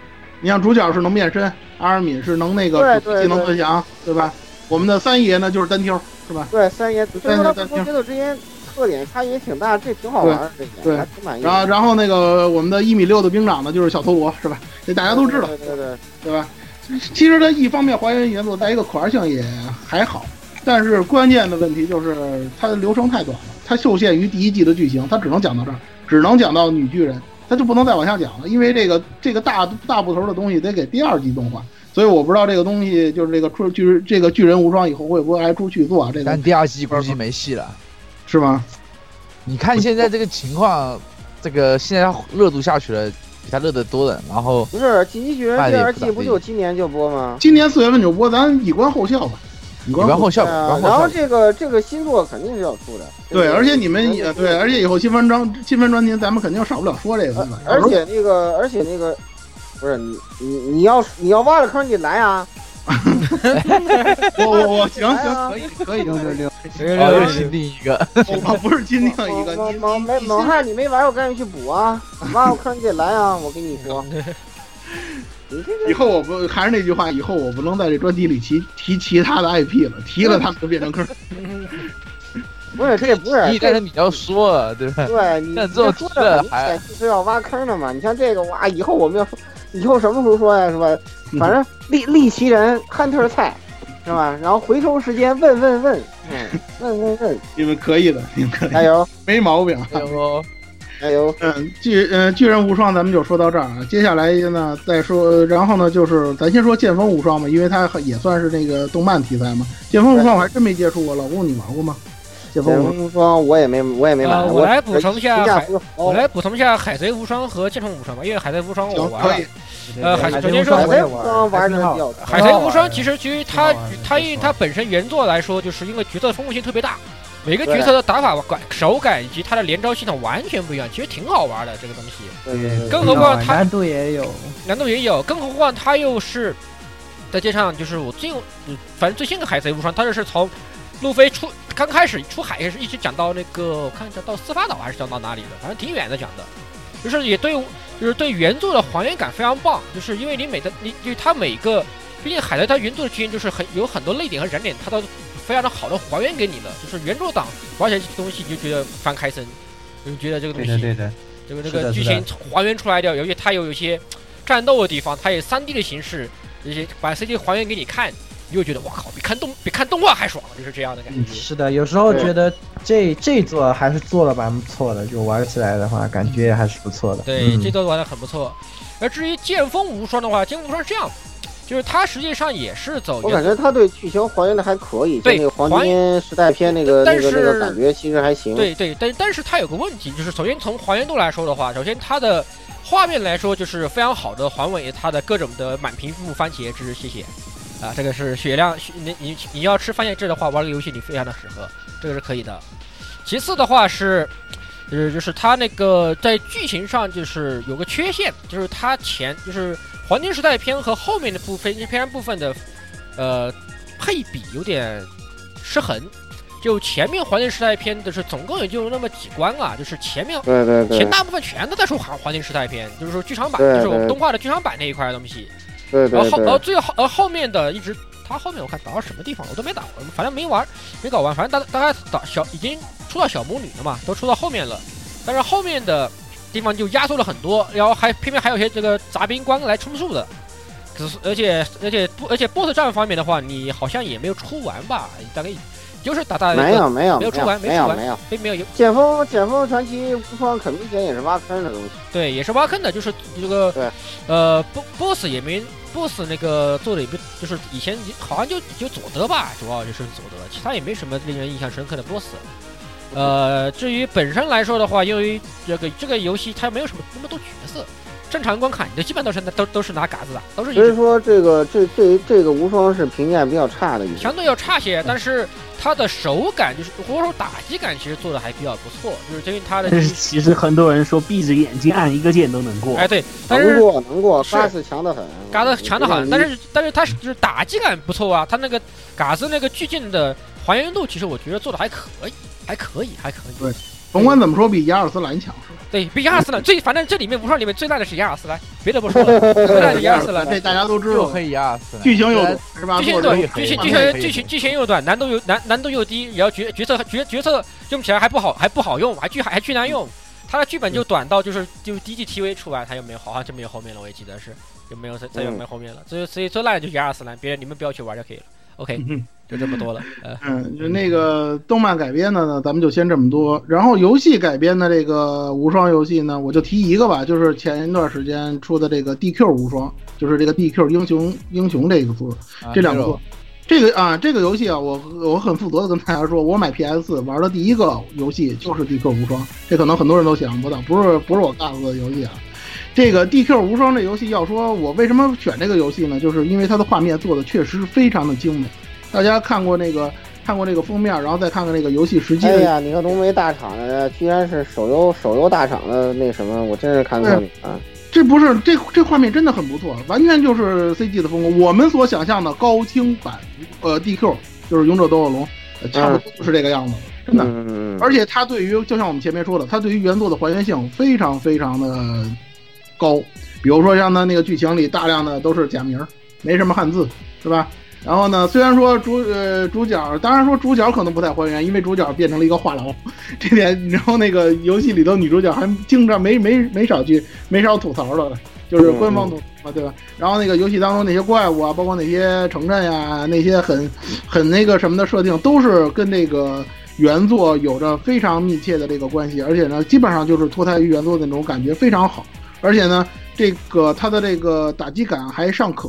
给人感觉呢，就是说 DQ 无双呢还是一个非常好的游戏呢，但唯一的一点不好的地方就是，塔防塔防关卡塔防塔防关卡太多，你知道吧？嗯让你打的不爽，你知道吧？经常就是给你一棵树让你守着，要不然给你一个水晶让你守着。哎呀，这个实在是太难受了。这个嗯尤其到后期，这这样关卡实在是太多了，所以呢，DQ 无双的初代也给人了一个，也给玩家留下了一个塔防无双的这么一个恶名。然后呢，整体的感觉呢，DQ 的二代就是 DQ 无双的二代是有一定进步的。所以呢，那个我，而且呢，最新的一个消息啊，就是 DQ 无双的二代呢是要推出 Steam 版的。如果那个各位呢有这个 Steam 玩家呢，那个你要是说觉得想玩一款无双呢，其实比较新的，我比较推荐于大家玩玩这个 DQ 无双，感觉上还是可以。其他的话，啊其他的无双的话，就是出在 PC PC 上的话，就推荐玩海贼无双。对推荐的海就是贼无双啊。改编题材，改编题材。改编题材的话，嗯就是海贼无双，特别推，非常推荐。尤其是海贼粉丝，你会得到极高的满足度，对吧？对对做海贼无双是评价是非常高的一部。对，嗯，说到底啊，这么多的无双作品啊，每年都有一大堆，然后呢，玩家呢有一些应接不暇，也不知道玩哪个好，不 不买哪个好。但是那个作品，这个总体的这么大的一个庞大的这个体系呢，就是说，呃，也给了这个怎么说呢，给这个业界呢造成了一些影响。我的感觉啊，就是目前为止呢，就是无双这个系列呢发展到现在呢。基本上呢，它的这个门槛比较低，爽快的感比较强，呃，这些呢都是它的优点。毕竟啊，甭管怎么说，虽然说你说你吐槽它割草也好，无脑也好，怎么样的，但是确实它对于玩家的亲和力或者说比较接地气这一点做的还是不错的。就是说，不管你怎么样，不管你喜欢什么样的题材，你都能差不多能从这个无双里头找这么一个你喜欢的东西来玩儿。而且呢，呃，不管怎么样，就是总体来讲啊，就是这个无双作品呢，对于这个原作故事，因为历史题材它也是有原作的嘛，比如说《三国演义》，呃，它对于这个原作故事的演绎呢也还可以，就是说基本上是在大家能够接受的这样一个范围之内。所以呢，我的感觉呢，就是说无双系列呢发展了这么多代啊，它在这个游戏业界的这个地位和它的这个价值呢还是有的，还是有值得说的这个地方的。而它所面临的问题呢，实际上就如我们之前说的，第一个，可能走的有点跑偏，某些问题做的太极端了，而且呢，这个由于他的作品太多，基本上成了年货，甚至一年 N 货啊，好几好好几部作品都放在一起，再加上呢，这个厂商的这个思路、制作思路的问题，所以呢，造成的那个最严重的一个问题就是内核严重的这个同质化，这也是没有办法的事情。枪车球也是如此，虽然说可能说对于高端玩家来讲，每代的这个像体育运动界的能有还是有区别，对吧？呃，大家玩家玩这个三国无双、战国无双，像刚通过咱们的分析，咱也知道，其实还是有区别的。但是你对于普通的玩家，或者说是这种非硬核玩家、这个轻度玩家而言，他很难玩到那么深刻的那种程度。所以在他眼里，他可能觉得，哎呀，无双都差不太多，无非题材不一样，换个皮儿而已。可能很多人都会这么。不过讲道理啊，无双系列可能现在是光荣拿得出手的不多的几个招牌之一对了。他就跟它摇钱树，它就导致就是你的你的受众必须大众化，就导致你的结构必须得套路，然后你的玩法必须简单，对这也是没有办法的办法这也是。没有办法的事情。不过最近的话你不这样你不这样的话，那个你就没法让更多的人赚钱玩。对现在现在面向核心的活不下去。不过现在就是现在有一股潮流，就是比如说以轮王啊，以这个以黑黑暗之魂为主的，就是那种核心化的这个这个不不游戏玩法已经逆袭回来了，你知道吗你你？错了，你错了。啊你你你玩多了，你就会发现，啊，这个东西啊，你仍然只是前中期受苦而已，你后期一样不受苦。对，你像你像十六的那个从头谈到尾，那还不足以说明。人王，我靠，对我可你你你说他难，你开，你不要逗我，我告诉你，你就那个就那哇啦啦那个双刀无双，我操，到后前期是不行，呃，我知道后期那个那个什么那个砍，我靠，那个西西门他妈三三三三转就就飞了。对啊，所以说其实哪里难了，你这这后期更何更何更何况人玩这个东西，后期都是卑鄙的异乡人，好吧？都是都是学，对啊都是都都他妈不是武士，都不是武不都不是武士，都不是萨姆莱，都是一些你想想，阴阳师。你想想，你想想，只有这些玩家被宫崎英高摧残了这么多年，是吧？我们早就见得多了，对吧？对对，你我跟你讲，我靠，暗暗针最后就变成炸弹侠了，好不好？炸弹没有我我我的意思是没有，我的意思是这样，就是说，就是就是现在有这种潮流回来嘛，就导致就是我你啊，光荣可以就比较放心的往无双里面塞一些比较 hardcore 的一些判定，就老无双的判定，对，把它塞回去，我我比较塞回去会比较好我。我比较同意这一点，就是反正历史都都是螺旋性上升的，是吧？对，你你呢，就是想一些办法，或者说呢，你在某些方面呢，你稍微做一下改进，也别太激进，不像以前似的，我就放弃治疗了，咱也别这样，对就一点一点的，慢慢慢慢，你做的多，暗尺就是这个问题，就是经常就是一脚一脚油门刹刹不住车，对就飙飙到不知道千万对我就放弃治疗了，对吧？对反正我也对，反正我也弄不出什么高精尖的东西，我就你的卖的不好，他卖的好，他就他就更刹不住车了。对，就跟就跟就跟就就跟某族卖手机似的，是吧？我一个月卖一个手机，是吧？一年卖十多款手机，一年出一个，我每个月二十开一次演二十八天、二十五天出一个，是吧？哎是吧？走质的大厂我走量，这个就有点过分了，这不要这样。而且你对那那个社内其他那些制作小组也会带来非常差的影响，我就不举例了，是吧？对啊，呃你你你你剧你剧组二都要变成无双了，好吧？对，我跟你我早我早就跟你们说了，那个《无夜之国》这游戏做得好，做到极致了，它也就是一款无双，你知道吗？可以。我不提，咱不提了，咱不提别的东西，咱不提这，我二二代已经很无双了，我特期待，你知道吗？他他连音乐都变得跟无双似的。行行行，不要扯远了，不要扯远了，又又拉回来啊！关键都是 KT 啊，说来说去都是 KT，没扯远。关关关键问题是什么呢？就是它对于这个业界的影响，就像我刚才说的，哎呀，很多人都觉得，因为无双确实出过爆款，也有百万以上销量的作品，有一些公司就觉得，哎呀，无双确实很火，那咱也做几个吧。反正游戏市场嘛，一直就是这样，有一个爆款出来，大家就赶紧效仿一下，是吧？从大量开始就有了，这东西很。很早很早，其实很早就有了，不光是咱们要提到的这个，就是最著名的卡表，卡表都学光荣，我们也出一个像无双一样的游戏吧，巴萨拉，巴萨拉巴萨拉，还有大家都知道的。嗯他走出了他自己的特点，哎，巴萨拉可牛逼了，我操！这个巴好萨拉牛逼的很啊，啊，我操潮的不行，主要是非常潮，你知道吗？溜啊溜的很啊。咱这游戏不，是 完全就是一卡的游戏，你知道吗？就对这种。但是人卡表有技术啊，人有底蕴呢，是吧？人我的底蕴不是历史题材，我的底蕴是什么？是打击感，是手感，是你光荣的弱项，对吧？所以我巴萨拉一直手感不错，一直在这方面压制你，就这种对，感觉。因为而且他他就是他他是属于戏说系列嘛，就是他就改改的很夸，怎么夸对，怎么来，怎么炫怎么来玩历史题。材我玩不过你，对。他就是 if，他对巴萨拉就是 if，就是如果这个这个世界会怎么算，，对各种。他其实本质上还是以就是那种搞笑型大合剧的套路就是走。而且他他比光荣早很多年开始讨好腐女，对吧？对对对，讨好的都已经快到现在巴萨拉根本就是一个就是腐女向的音乐游，不是那个声控游戏，对游戏，对人物都是真的 gay 是 gay 里 gay 对气对，gay 里对 gay 气，一直都 gay 里 gay 气。里一直都 gay 里 gay 气。你看那，对你看那个红，你看那个红，自古红蓝出 CP 对吧？你看那这个红蓝红蓝嘛，对对啊搅得多开心这就是这这就是什么呢？全靠同行帮衬，你知道吗？巴萨拉就是典型是这一点。而且说巴萨拉好几年，正好是光荣走下坡，就是无双系列走下坡路那几年，对对对对吧？而且就是全靠同行帮衬，是吧？就这么一种感觉。对。然嗯，后之后的话混沌军师也是卡普空啊，混沌军团也是卡如，对，混普空啊。沌军士也是卡普空的，他比巴萨拉还要早。那个游戏对对，对那个游戏其实大家就能看出来，那个时候卡表对于这个无双类游戏，其实他也有他自己的探索，只不过那条路没走下去，变成了现在的这个巴萨拉这个系对列。，其实但其实呢是，其实混沌军团他很有想法，这个游戏我觉得对他很有想法，确实很有想法。我觉得混沌军团他他其实就把自己的那个原来那个动作游戏那一套，然后套一个。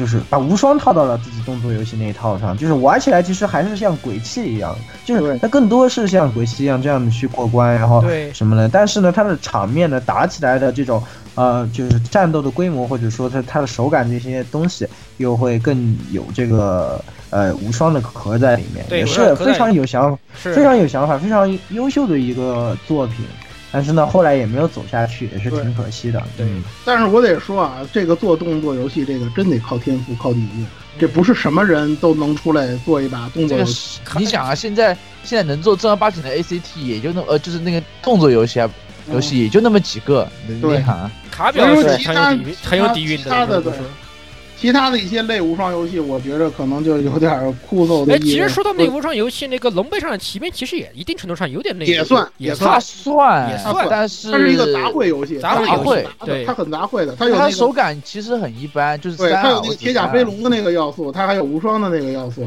再加上它那个装逼到不行的这个剧本，这都一直衍生到现在的尼尔系列，也是这种感觉，也这个也算。不过不过最近那个尼尔的话倒还不错，尼尔还不错，人这是因为什么呢？因为他就是白金的吧工作室，白白金工作室他还是卡表的，就是他脱胎于卡表啊。他原型是卡表的人啊。OK OK，不要着急是的我们这几个坑我先给你记着啊，对不要急，哎，别急啊，我这回都没越说越远了。我们别急别我们这不是坑，我们只是这不是坑，提到了一下，我们只是这不是太提坑。到，这不能让我们提什么你就提。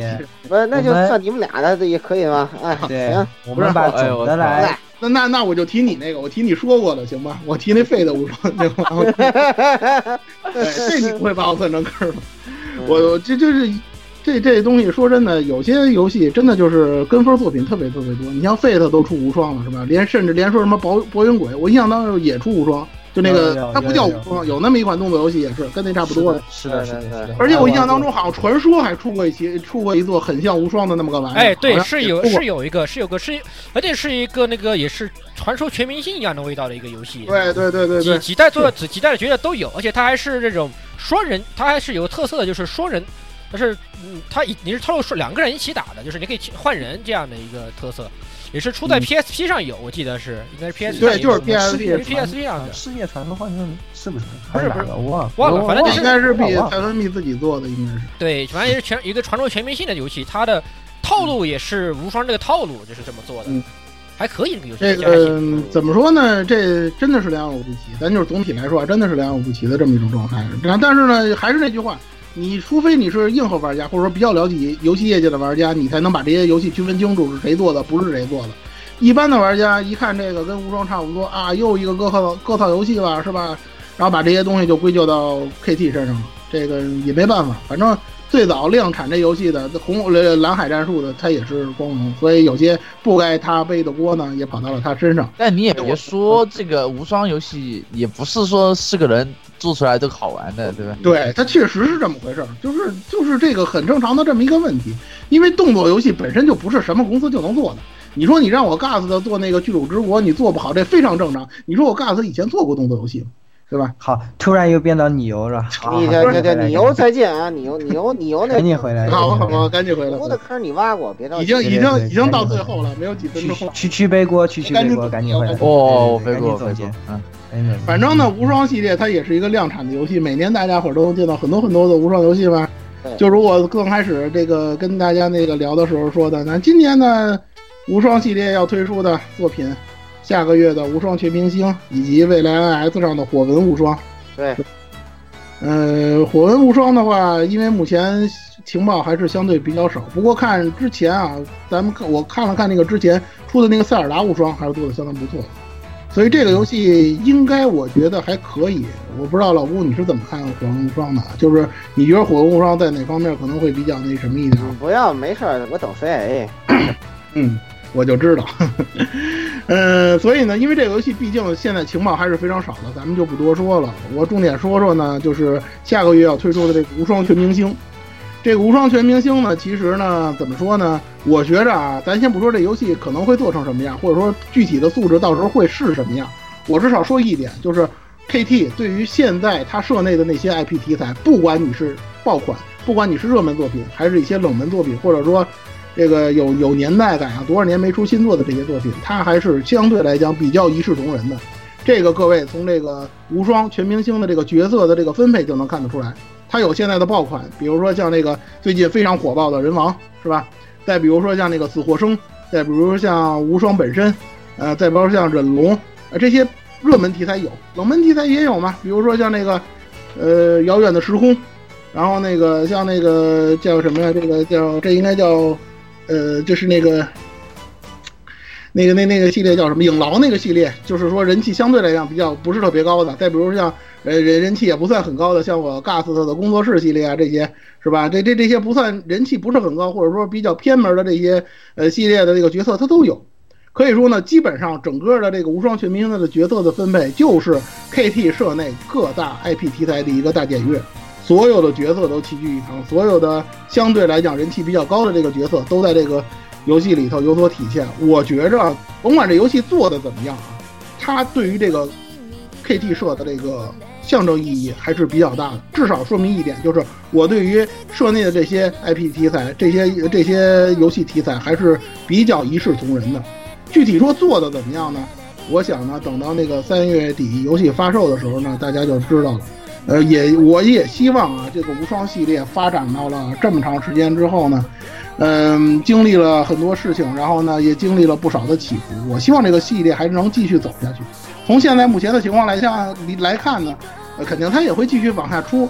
至于说出些什么，这个我们就看以后这个光荣会怎样的这个去把握这个游戏的光荣也对。不如说，我觉得不如说全明星系列也算是光荣后面之为之后的无双系列一个投石问路吧。就咱们就反正做个大大杂烩，大家你们都你们都喜欢，然然后但是我在里面我就尝试三点私货，看看哎你们喜欢哪个，我就把喜欢的这个要素把它往往以后的无双系列里面塞，也算是个投石问路的一个作品。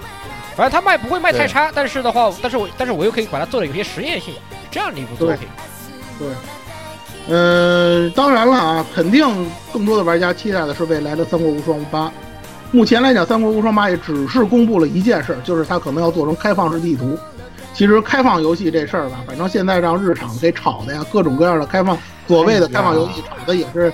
让人感到很不是滋味，你知道吗？有些东西适合做，有些东西真不适合做。不是日常，你这欧美说做开放式游戏，大家还信了。对对，你是日常做开放式游戏。关键无双做这个开放式游戏，这点让我真是有点摸不着脉。你还打算把整个中国地图都做出来？怎么着？摸不着脉。我不知道光荣他打算怎么。估计就是那种半开放式的，半开放，半开放式的，有点类似于那个那个什么。呃，神秘海域那种嘛，就地图超大的，然后然后你跑了一半，然后接个任务，然后我们头三个月先把东北做出来，然后呢，再过三个月把华北做出来，再用俩月把华中做出来。呃，弄个 DLC 把别了，就把北京做出来了，对吧？一二三四五六环。对啊，有优 环一个 DLC。对。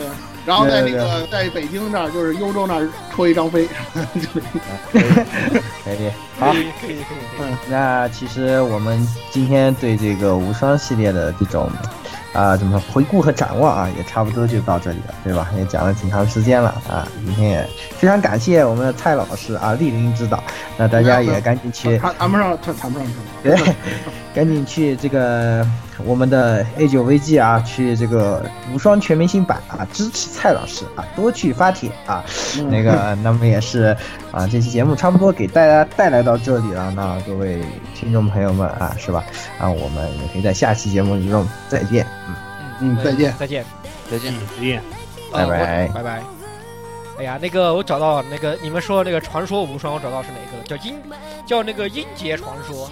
阴劫传说，我继承是，我继承世界传说，不是。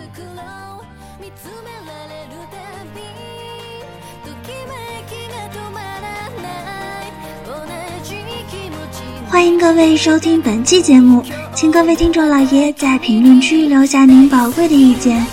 大家可以通过荔枝 FM、蜻蜓 FM、网易云音乐、Podcast、新浪微博、SF 轻小说频道搜索并关注 AR Live。主播和各位小伙伴在官方 QQ 群幺零零六二八六二六恭候各位大驾光临。各位听众朋友们，咱们下期再见。